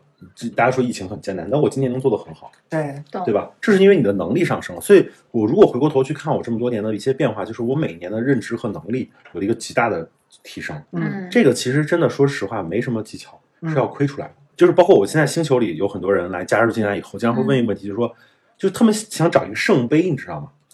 就是他们想找一个，就是有一个一个像一个就像一个攻略一样，闽南，就是我对可能它很麻烦，但是经过精心的努力掌握了它，就一定可以怎不么怎么不是地。我们这些人其实思维方式，我们嗯要付出一些努力或者怎是怎么去掌握一个东西对。对对，但其实很多人不是，他们就想找到一个像超级英雄一啊，那样，不或者是还要更简单一点？对，就非常简单，直接就有个圣杯拿出就可以。啊，就是小莫老师，你能不能再多说一点？是不是还藏了什么更精巧的对东西？呃对，他让你讲一个就是这事儿就百分之百一定能能能胜的东西，就是我说这东西不存在。我今天也是觉得我随时可能会失败，你知道，你明天可能下次见我，你就会发现我亏了很多钱，嗯，这是时常发生的。嗯所以我从来不觉得自己很厉害，因为说白了，钱都是市场给的，不是你自己赚来的，对吧？对就是只是你做了一个正确的决策而已。对，所以就是，所以你刚才问题是什么来着？一开始那个原问题。原问题是，如果是现在你回到啊，对，那就是对当时的状态，对，就是认知的问题。就是说，我觉得我的认知发生了巨大的改变，嗯对对，很多事物，嗯对，包括生活中的很多事情有了巨大的改变。这个东西只有靠经历去去沉淀，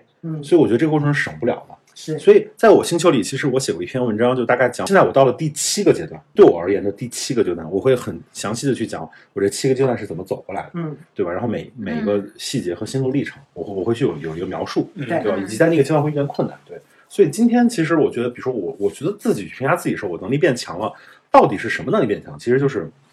一个是认知，一对个是实操，实际操作能力、嗯，会变得强很多很多很多。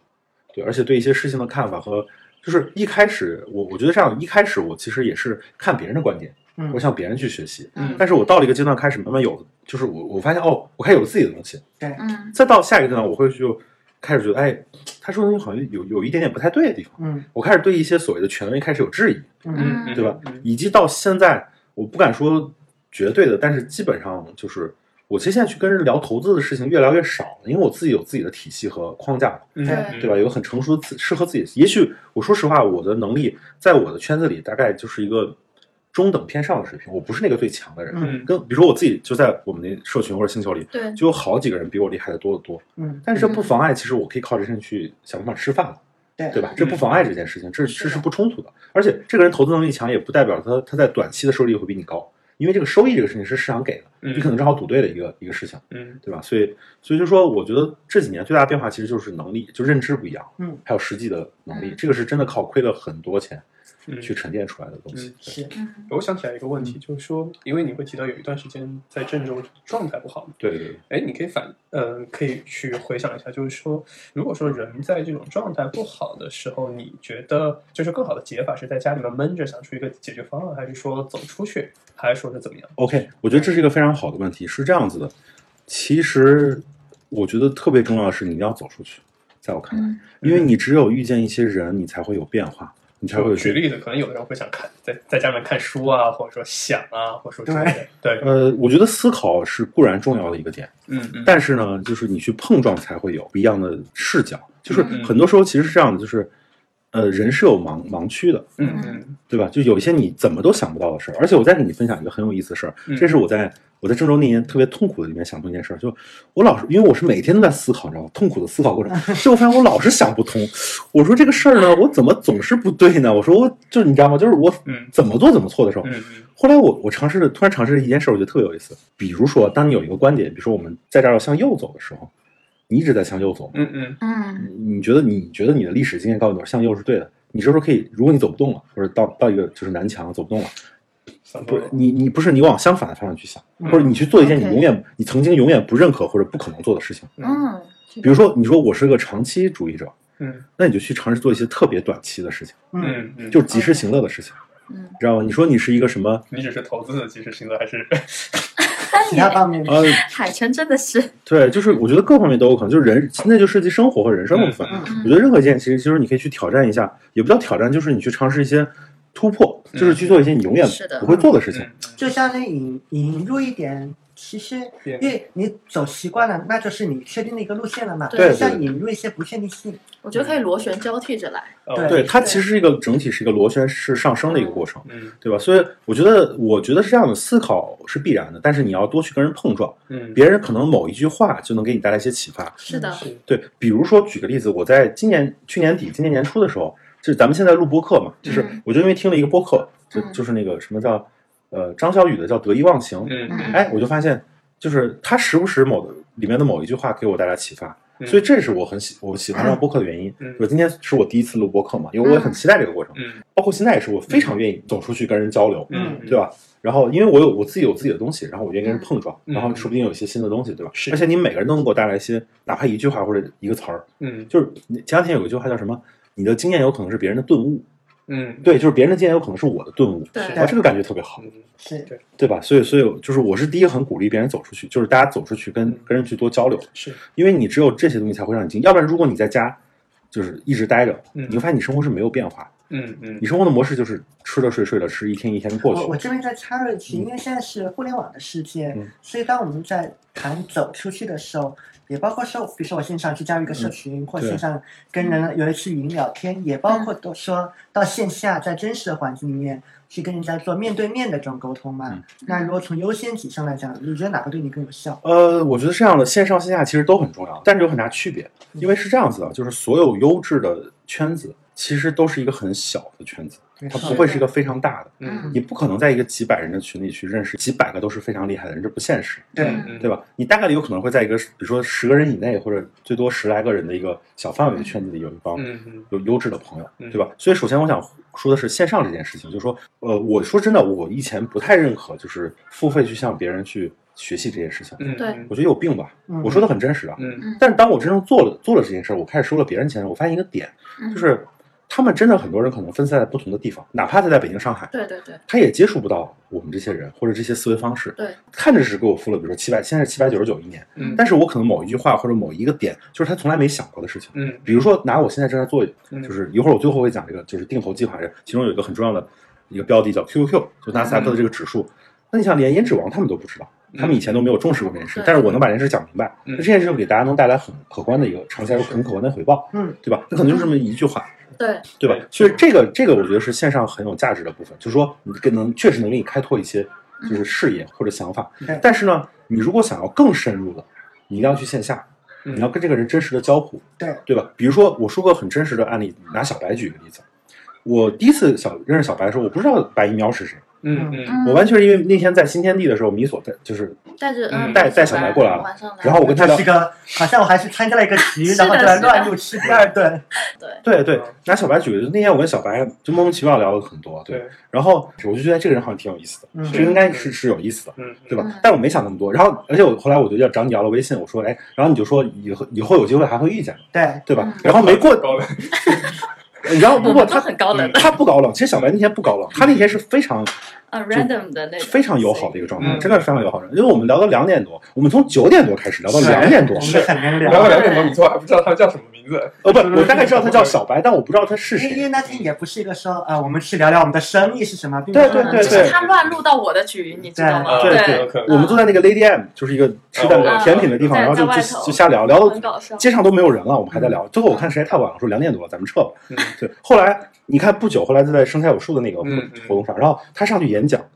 我说：“哎，这个人我不是见过吗？” 嗯然后我才是，然后因为那个艺人说了一个事情，就是说他是获得就是获得龙珠书最多的那个人，嗯然后叫白一苗，然后说嗯哦这个名字，然后后来小白上去说：“嗯，我说啊，原来他这么厉害。”就是当时给我感受是这样的，对吧？？嗯然后，但你会发现，我想表述其实点在哪儿吧？比如生态其实很好的一个社群，嗯，但是呢，哪怕在比如小白演讲或者，我觉得他讲他没办法讲得很深入，因为他的时间有限，然后有一些局限性，嗯嗯，对吧？那跟我们在线下去聊天的感觉是完全不一样的。嗯？对对对包，括我觉得生态那些演讲，其实他都远远没有我们晚上那个坐在一起那个房间里大家相互去聊天那个更深入。嗯嗯对对是的吧？所以我觉得这就是线上跟线下区别。嗯线上你在群里，除非你们俩关系特别好、特别熟悉了，对咱们俩可以聊得很深入，对因为这是基于咱俩有一个彼此的之间的了解，嗯是嗯对吧？但是如果但凡没有这一层，我们是一个是很浅的关系的时候，你就你很难去深入一些不，知道聊什么，对，就就很聊不深，没办法进入到那个生意上。对对深就深层次的矛盾中，然后去，因为所有的启发都来源于你去解开一个很深层次的矛盾，嗯你嗯就去把东西打开了，对。是所以这件事儿其实蛮重要的。然后回答你这个问题，就是说线上跟线下的问题，嗯，对我觉得线上是一个能让你横向去、嗯去去对开拓的，对对嗯线下但是线下是一个能让你就是纵深下去，往下是的，对，就是纵纵重深下去越来越深入的一个嗯过程。所以这两个一定要都有，嗯要不然你就会变成一个你好像什么人都认识，什么圈子也认识，你很 social，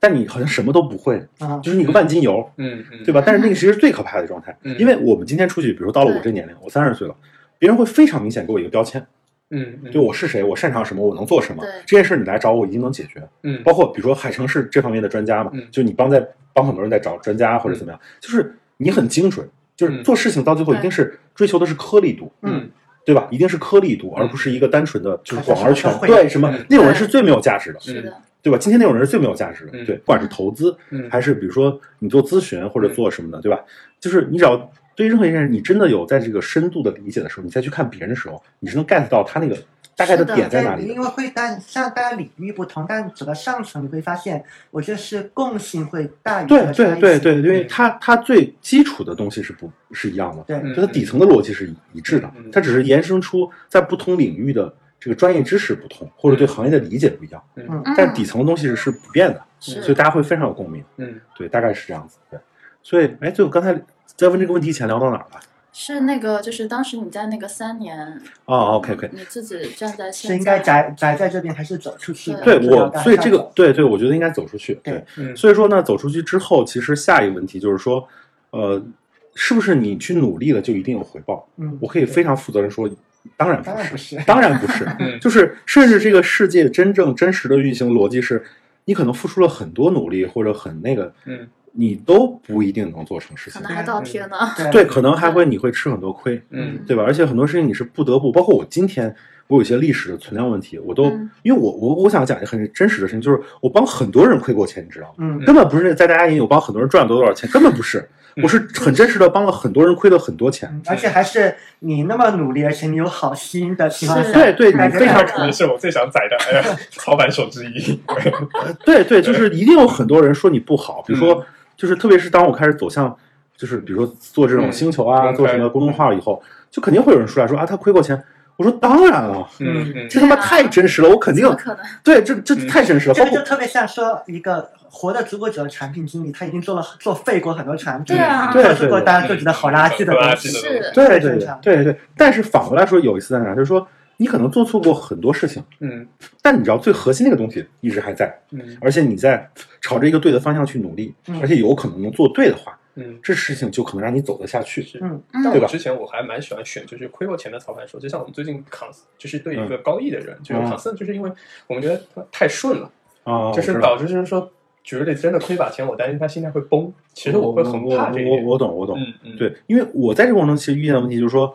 我是个被锤了好好几中间被锤了嗯好几年的人，是，所以我就是那种，就就就是，但凡有一点，我心里都是很感激的，嗯嗯对吧？所以说是这种心态，所以也不一样，但有好有坏，嗯，对。但是我反过来也说，也不要找一个一直失败的人，就他啊，还是有过一些，就一直是失败太真多的了失败不是成功之母。对，我觉得成功之母，你知道是什么？是不断的小胜，嗯，啊，就是对一个一个小的胜利给你带来的正反馈，然后是小胜的，因嗯为大胜容易让你膨对，胀，让你膨搞胀不对。清楚你是因为什么胜。对对对嗯对对对。但是小胜会让你就是有一个，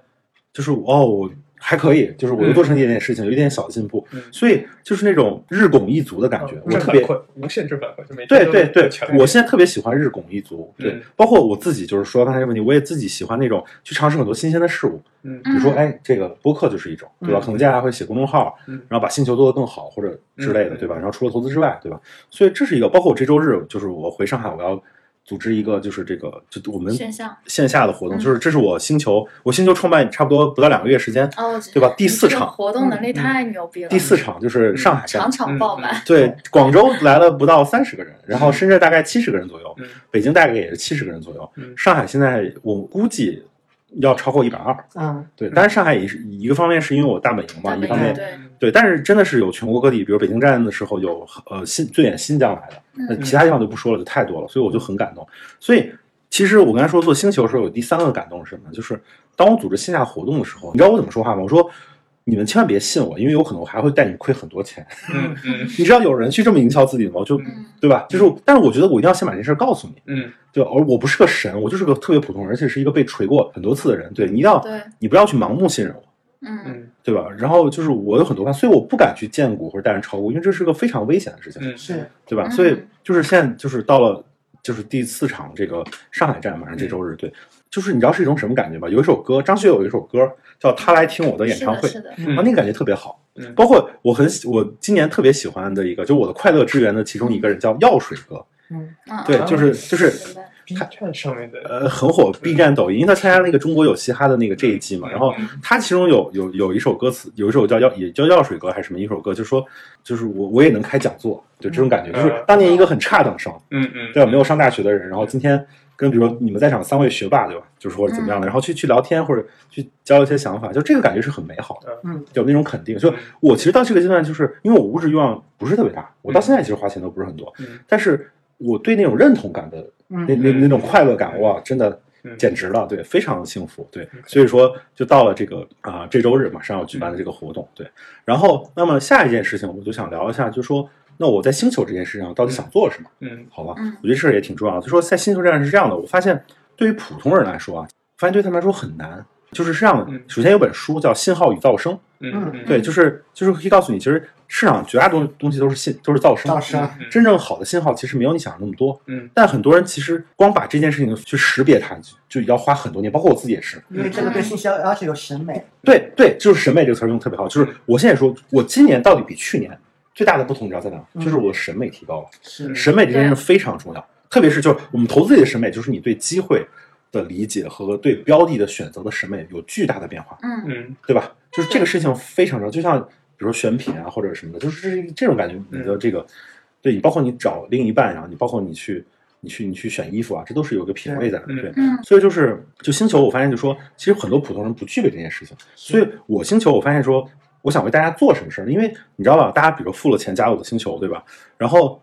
嗯，他们其实说白了就是想来赚钱的，没别的，嗯，咱不用说的那么那高雅，对是对，不用说的那么，大家就想来赚钱的。但是呢嗯，我又不能荐股，因为有嗯有有三件事情，我这里特别想解释一下，因为因为会有很多人去听这期播客，就我星球里的人，对，就说三个问题。第一，有合规的问题，因为毕竟我是是的受监管的，嗯对吧嗯？我就是这件事情，其实是我要去尊重监管层的，对吧？是这是第一的，件。第二件事情就是说，他跟我的客户是有利益冲突的，因为我也同时帮我一些朋友对对去在对管理一些资产这，个会更对吧？然后我不能去很公开的去透露我都买了什么，或者一起正常的对，要不然你会跟客户会有冲突嘛，就利益会有冲突，这对客户是不负责的。对，嗯对吧？因为这是第二点，第三点就是说，哪怕我告，比如说我拿今年就最核心的特斯拉举个例子，嗯特斯拉今年涨了将近六倍，对但是我告诉你，这中间会有很多人卖飞或者下车，或者很多人对追高怎么样的，是而且对是短期的波动有非常大的在乎，对吧？比如说今天暴跌问我怎么办，就是你无法同时满足那么多人。截止到现在，我做了一个半月吧，我星球应该刚才来之前有六百，我看了一眼有六百二十一个人，嗯，六百二十一个人，这好夸张的数字。然后，而且就在我从来没做公众号、没有任何流量的情况下，就是真的是靠每个人的帮助，胭脂王，然后米索也帮我，对吧？然后海城对吧都有帮忙，就是去给了我很多。然后六百多个人里面有两百多个是一次性付了我十年的嘛。但是呢，就说我越是这样，我要对大家负责，嗯我不能去去喊单或者说这样子，因为没有人知道市场会涨会跌，对嗯，对吧？所以说我，就是你你这样反而去弄，其实你有很多负担，而且很容易有骂骂名嘛。你比如说，以就其他做星球的朋友，别人跟我说了，他就之前喊就是带别人去，嗯就只做了一只哦，嗯就是有人就是高位买的，他低位没买到的，他高位继续追，嗯嗯，他亏了钱他就会骂你，然后把他群给，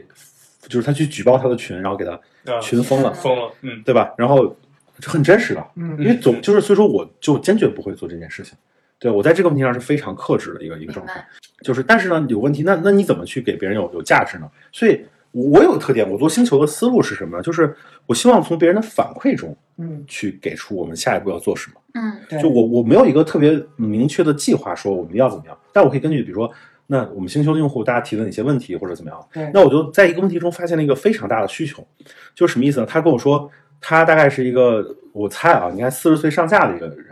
然后呢，他在深圳嘛，他有家庭，然后他说，比如他在不同的市场，A 股有多少，嗯，然后港股有多少，然后美股有多少，就是他对他他的就嗯或者叫国内国外各有多少的资金比例嘛，嗯然后他应该怎么做配置？对，嗯其实这我觉得对普通来说是一个很有价值或者参考性的东西，就怎么做资产配置。对因为对我来说，其实我可能不能荐股，但是如果是只是买指数基金嗯或者买些我觉得还不错的基金，嗯是吗？如果帮能帮大家构建一个还不错的投资组合，我觉得也不错。所以我在我从这个需求发现一个点，就是我可以去帮普通人设计一个方案。我现在把这个东西称为叫适合普通人的大类资产评级计划。嗯那我稍微解释一下这个计划嗯是什么意思呢？就是说，我觉得普通人有三大痛点。嗯第一个痛点是什么呢？第一个痛点其实是他看不懂，嗯，因为很多的其实知识是很复杂的，嗯对吧？就像米索一开始说的，就是说对他不懂这是什么，嗯因为他不是干这个的，因为我也花了很多年，是对吧？那我可以用比我认为比相对比较通俗易懂的语言，嗯对吧？大白话，对吧？嗯或者叫讲人话嗯，跟别人说清楚这是一个什么东西嗯，这是第一件事情对。那么第二件事情是什么呢？第二件事情其实是他就算听懂了这些东西，但他还不知道，他还是不知道哪些事情跟他有关系。嗯所以我会帮他一一列举出哪些事情你是可以参与的。那我比如说大概举一个例子来说，那首先我认为，呃，我的能力圈就在二级市场，嗯对吧？二级市场其实就是一个就可交易的这种市场，那其中包括了 A 股、港股、美股和比特币，就是我自己也同时在做这四个市场，嗯对吧？这是第一件事情。但这这里面其实也会细分出很多不一样的点，比如说 A 股里面可以你可以去买指数基金，嗯对吧？你也可以去做可转债，嗯嗯我我觉得主要是两个吧，A 股主要是两个，然后港股的话，因为港股其实很多人觉得港股低估什么的，但我可能不一定是看法，因为我经历很多年嗯，它已经低估了太多年了， 所以我觉得我不知道它什么时候会起来，所以说我个人吧，我不能说别人不对，但我不倾向于去买这种东西，嗯对我反而去呃，一个是我觉得就我常年我买了很多年腾讯，嗯对吧？腾讯是我在港股最核心的这个持仓，对吧？那现在还有美团这样子嗯，但是我因为我不见股嘛，嗯所以说，而且现在已经涨了很多了，所以我也不去跟大家推荐这些了。但是我觉得今年有一个，在过去一年有一个非常好的东西叫港股打新，嗯对吧？它确实是一个比较适合普通人的一个，就甚至它可能在你从十万块钱到两百万这个阶段是最适合普通人去嗯去资产有个快速增长的一个一个东西。嗯包括胭脂王他们其实也核心是靠这个嗯这个方法论来去带很多人赚到钱嗯。我觉得我特别佩服胭脂王的一点是什么呢？就是胭脂王他是真正实实在在带了很多人去赚到，实实在在赚到钱。嗯嗯我这件事情我非常 respect，就说这是非常牛逼的一件事情嗯，因为很多什么大 V 或者很多人他没带人赚过钱，你知道吧？嗯他都自己老是的是去，的他永远只晒那些他自己赚钱的东西。对对对，他有，而且他所有的讲的东西都是一个在营造自己，就是跟神一样的状态。嗯嗯他不会承认他亏过钱，你知道吗？嗯嗯嗯这是个很可怕的事情。就是，但是我觉得我跟燕长王我们好处就是说，我们会说，我操，我们当然他妈亏过钱了，嗯而且我们亏过挺多钱的，嗯嗯对吧？我们不是神，而且嗯我跟大家说的一句话，我说什么，就是因为我会犯错，嗯所以你你如果有可能的话，你尽量从我的错误中去学习到适合你的东西，这件事很重要嗯。因为我也经常，因为你如果所有错误都要自己犯，你的成本实在是太高了。嗯，但你可以去通过别人的错误去借鉴，然后去去成长、去反思。那这个事情是一个能去加速你你去成长的一个一一件事儿。嗯对那那港股打新，我觉得是一个很好的事情。嗯但这个这个东西，你会发现就涉及了很很真实的一件事，就是说你需要有境外的资产，对吧？那这个事情其实对普通来说是有一定困难度的。嗯嗯，对吧？然后那是这是第二，第三件事就是说，就是美股，那美股跟港股问题一样，就是你需要有境外的资产，因为他们属于境外的那个嘛嗯。那美股来说，我认为是从全球市场来说是它是相对来说回报就是最高的，从指数来看，嗯嗯对吧？那从个股来看就更是如此了。比如说你看到。就是就是美股，它比如说今年特斯拉也好，或者像 Zoom 呀、拼多多啊，就包括苹果，就很多优质的公司，它涨的真的很多，嗯，对吧？而且你觉得美股那些公司涨真的是，它是有逻辑的，它是公司那些质地真的很好，嗯对吧？只是说估值有高低，但是它本身的公司本身是没有问题的，嗯嗯嗯对吧？所以，然后我也不跟大家去推荐个股，因为这个东西毕竟今年已经涨了很多了。但是嗯呢，我觉得比如说啊，我给大家就是这里可以安利一个东西嗯，叫 Q Q Q Q 三个 Q，嗯它是个什么东西？就是纳斯达克一百指数。嗯它这个事情有非常有意思的逻辑是什么呢？就是说，它这个指数是一个，你可以理解为全球最牛的基金经理帮你去编制的一个指数，它嗯几乎把全球最优质的这些公司组合在一起形成了一个指数，它就有一个配比。而且它最牛逼的地方还是什么？它会吐故纳新，嗯这事儿非常重要，就是嗯它会剔除掉那些不好的公司，嗯然后不断把新的公司对给对放是嗯编入进来。对所以你只要买它，你是个什么状态，你就永远持有着全球最好的这些公司。对，嗯对吧？但是它可能有时候 sometimes 就不如你 all in 买一个的回报高，嗯但是它总的来说，从特别长期的角度来说，这是它能不断的历史新高，因为只要这些公司足够好。嗯因为股票的上涨的最核心的长期逻辑还是因为这些公司优质，对，是它的这个内在价值体现出来的，它这个有业绩嘛，所以它对它上涨的一个逻辑。所以 QQ 是一个非常好的一个解决的方案，对吧？而且我我在我的星球里面就是有一个有一篇文章拉了一个图出来，就对比了一下。我们单说指数啊，嗯就是指数来说，那你会发现，比如过去十年上证指数就回报可能才十几个点，嗯但很多人就是会说什么三百或者五百怎么样，嗯，就你拉出来看也远远不如就是纳斯达克的回报，嗯因为合理，嗯对，就是而且从特别长周期来看，美国股市的这个指数型的回报也有十几个点。那像今年在疫情的情况下，呃，QQ 就是截止到今天，我记得今天早上我查的时候还有四十三点多的收益，将近百分之四十四。那对普通来说是回报非常好嗯那就的很好一个投资，而且不需要技巧，因为是这样的，就是我的星球不是叫拥抱黑天鹅嘛，嗯就其实呃，不光是拥抱，我还嗯我觉得，其实像因为我自己躲掉了今年这种，而且而且你回过头来想，你觉得这个躲掉的逻辑其实不不难，你知道吗？嗯是你可以预嗯预见到的一个一个是逻辑嗯。所以我我相信我是有一些能力，比如在某些时候跟大家提示一些风险，嗯，嗯我们可以就特别当这个风险触发的时候，我们可以就是躲嗯一部分，躲一些系统性的风险，而且你只要能躲的，但凡能躲掉一些，你再回过头去抄底，嗯你的收益会非常可观。嗯比如今年可能其实做好了六七十个点，甚至翻倍都不就从海外市场来说嗯不是件，包括 A 股今年其实很多人做好了翻倍也明白不是件嗯特别难的事情，对吧？是只要你躲掉了那一波嗯，而且那些躲起来其实没那么艰难。这也是我在星球其实会有黑天鹅的时候，我会跟大家去分享的一些嗯一些想法和逻辑，嗯对吧？这是很重要的一点，因为不光是带人赚钱，你帮人少亏钱也是很对重要的。嗯嗯，对吧？然后所以说，那美股就是说你我有一个很就是长期跟大家说可以去定投的东西，嗯，但它的难度就是说你需要这个就是你海境外，首先你境外有钱，嗯第二定投这件事情它其实是一个。就需要你有持续不稳定的现金流，嗯因为嗯我这事儿是怎么考虑的嘛？因为这个事情初衷其实是，呃，我说实话，这个事情确实对特别没有基础的小白用户是有一定门槛的。但是有一个问题是在哪儿呢？就是几个点啊嗯。第一，对普通人来说，如果你但凡有点上进心，嗯我默认就是听我们播客或者在我星球的人都是有嗯嗯有一定上进心，他们希望就是来找一些解决方案，嗯而不是说我就是很懒，我不想去突破这件事儿。嗯嗯他们有这个想法，所以说那港股打新确实是一个能给你带来嗯，最起码在当下这是一个红利期嘛，是能给你带来一些回报还不错的一个方法论。嗯然后呢，而且现在国家就最起码现在还不管这件事情，嗯或者叫港交所也不管，但如果有一天管这事，这个红利就没了。嗯嗯，对吧？所以我觉得要珍惜这个时刻，这是第一。第二就是说，那很多人比如说去做了这件事情以后，他在境外就刚刚大新不是会会中新股，然后卖掉会有会对有一些收入嘛？那这些钱就给你带来持续稳定现金流。嗯其实我后来发现，就是这个星球里，因为很多人是胭脂王带来的，就我觉得甚至百分之九十人都是胭脂王带嗯来的，对吧？然后他们这个跟港股打新这个人群高度重合，几乎我觉得星球。在我的感受里面，百分之九十五人都参与了港股打新，嗯所以其实我一开始是为星球的人去服务的，嗯因为我有个思维方式是什么，我一定要先把存量做好，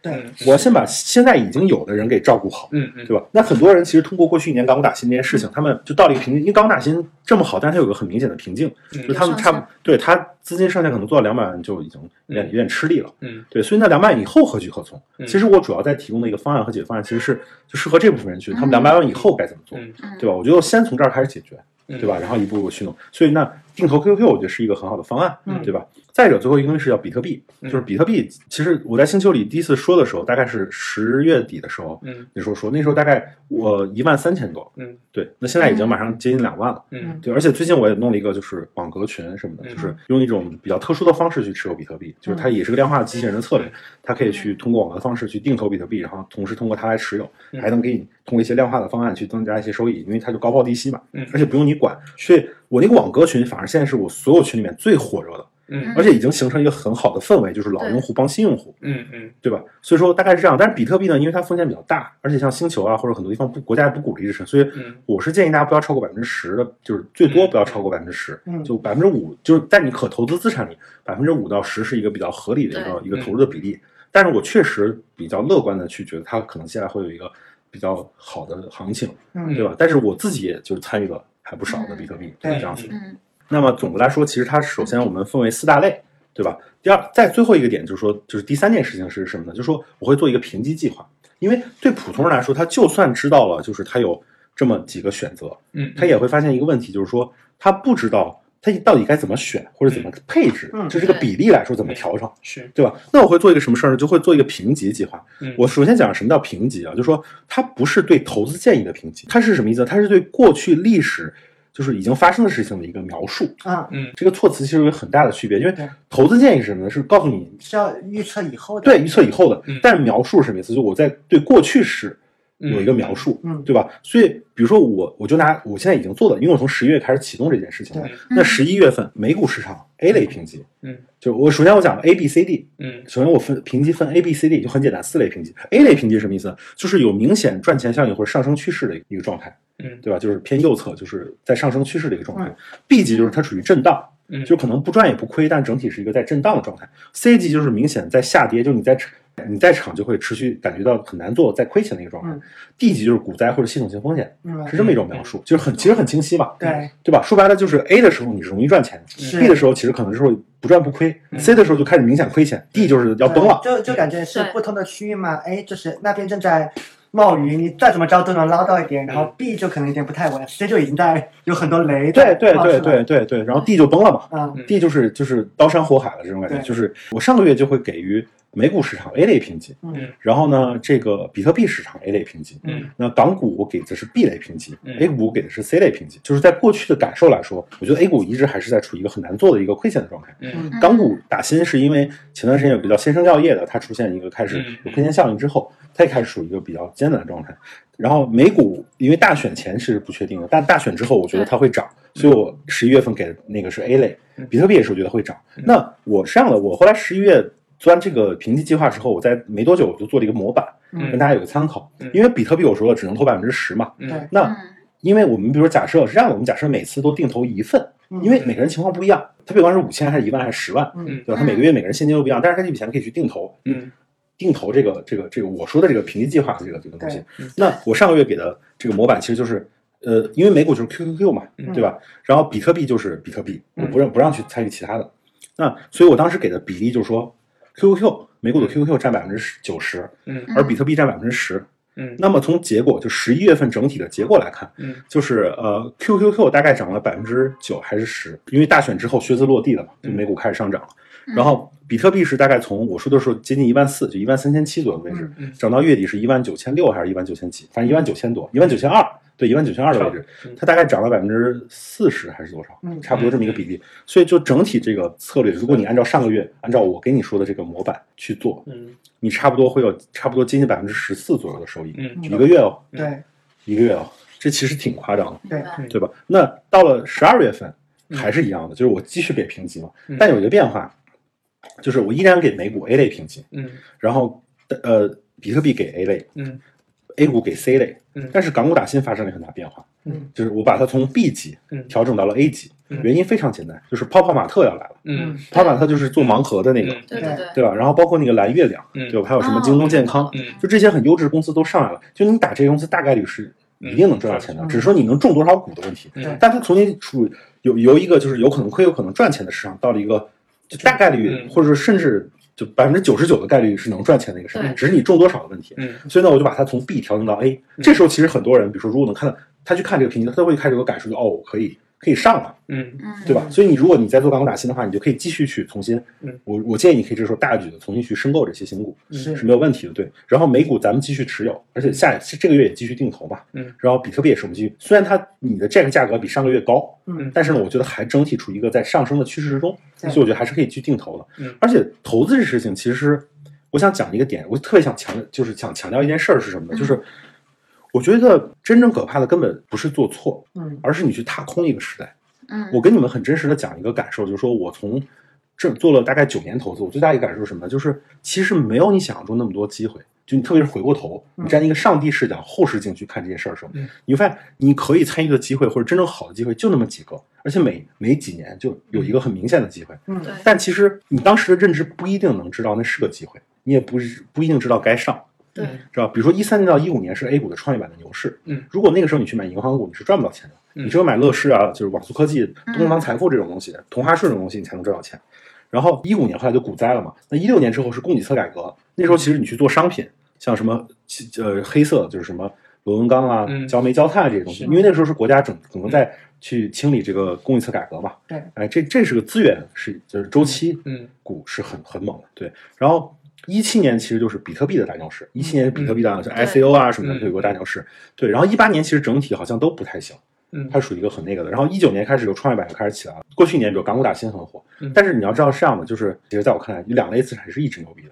一个东西叫房子，嗯它也不是说每一年吧，但是几乎嗯它整体处于一个大牛市中，是特别是深圳的房子，因为它是它是一线城市里唯一就是限制之前限制最少，最近也开始限制了。是对对吧？但是之前是限制最少的，所以你看深圳的房价表现是非常夸张的，嗯嗯对吧？就真的涨了非常多，对因为它不限制它们。是包括米索是杭州的，就对杭州这几年的房价有一个非常惊人的涨我幅家，翻了五倍，嗯谢谢。呃对对这五对年，对对，就很夸张，对，真的很夸张，对吧？然后包括小白是重庆的，就重庆房价其实中间有过翻倍，有过嗯对，就有有过翻倍啊什么的，就是它特别真实。嗯然后还有一个东西叫美股，嗯嗯就是美股它有间歇性的调整个百分之二三十嗯，但是最后都新高了。嗯它包括现在截止到昨天晚上，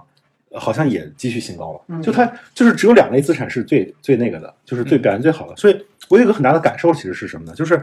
你要去在那个容易赚钱的事情上去赚到去赚钱，嗯嗯知道吧？所以很多人会觉得啊，我没有能力去，就或者是离我太远了。嗯我告诉你，我特别想分享一个点，就是如果你永远不去打破自己的那个认知边界，或者你去不去突破自己，你嗯永远就守在一个垃圾堆里，嗯去找黄金，那你永远就很艰难，你大概率是赚不到钱。很多人其实投资股票都赚不到钱嘛。比对如说米索刚才讲，他他母亲可能以前投资嗯股票会会会亏钱，就是啊这其实不怪你妈，嗯这完全其实是因为他的认知只能让他做这件事情，对，他没有能力接触到其他东西，嗯嗯对吧？所以他那个，所以你如果站在这个角度，其实你去想，那你花花个几百块钱就加入一个星球，你一年都能看到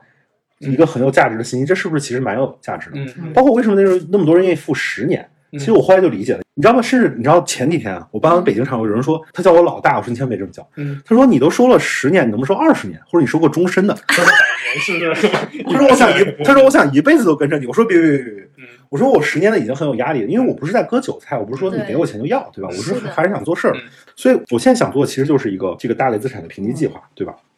然后这个事情就是因为有一个模板嘛，嗯嗯就是如果真的是就是也不能说纯普通人吧，但其实都挺普通的嗯一些人，对吧？都不是说什么多厉害的人，但你只要掌握了一个方法论，而且朝着方向去努力，对吧？你嗯你探索的时候就是，其实这个路线很清晰。比如说你在十万块钱以下，那我会觉得你应该投资自己，嗯你应该多去想办法挣挣你的本金，是对吧？是你在的十万块钱以下的，就这个时候你不适合投资，嗯因为你有个三五万块钱，你翻一倍，对你生活也没有什么特别大影响。对嗯嗯而何况你这个生活没能力，你翻一倍是的也不现实，嗯对吧？但你从十万块钱开始，你就做一个配置，嗯嗯或者做一些调整，对吧？你可以开始一下，我觉得开始这条路挺好。那有个这么好的东西叫港股打新来去完成你这个十万到两百万这个过程，嗯对吧？可能现在港股打新实际上有可能都要到二十万才开始有明显效果，但十万块钱也能做，属于这么一个状态。嗯然后这个事能让你到两百万，我告诉你，普通人，嗯甚至就是我们这一代人的很多父母，他可能一辈子都没赚到过两百万，嗯是的，这这真的很真实，对对吧？那他只要掌握了这个方法，嗯对吧？他其实就可以有，他最起码有希望能看到他能赚到这个钱，因为有人做到了。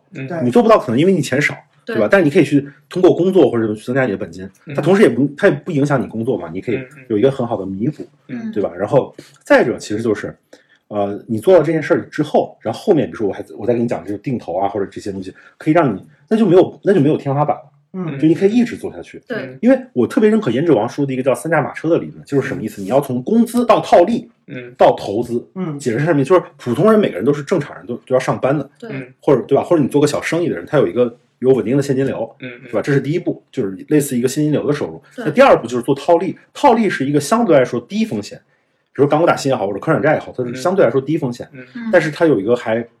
不错回报的一个，甚至其实有些有些制度的红利，比如科产债或者港股打新这种制度性性红利，它会给你带来一个就是很可观，甚至很可怕的一个回报，甚至告诉你对可能在这个资金量比比炒股都赚钱的一个回报。嗯，嗯嗯，对吧？那它是个很特殊的阶段，但这个阶段套利的问题是套利一定有天花板，它对有规模上限，对吧嗯？但是它对它也很好啊，它可以让你完成这一步嗯，到比如说从十万到两百万这一步。嗯那这步完成以后，你还有第三步，就是说，因为你的第二个部分，你这个这个现金流是很，就它也能套利嘛，它一产生现金流。所以，比如你港股打新举个例子，它哪怕你假设你做到两百万，对吧？你哪怕它最后面只有百分之五十的回报了嗯，那你每年有一百万的现金流嗯，一百万你可以继续投入到 QQ 啊或者嗯别的东西上面，也可以有支配嘛对，但是很舒服的其实。嗯对吧？你这个这个就是又能保证你的生活不受影响，然后对吧？然后有个底层的支撑，嗯，然后又有一个增量的部分，那你就会对普通人来说很舒服啊，嗯对吧？而且因为比如说很多人富了我十年嘛，嗯我就其实想在想一件事情，就是说我其实是有能力去看透一些策略或者叫资产的底层的逻辑的。嗯嗯我看到以后，如果我觉得还不错，我就可以分享给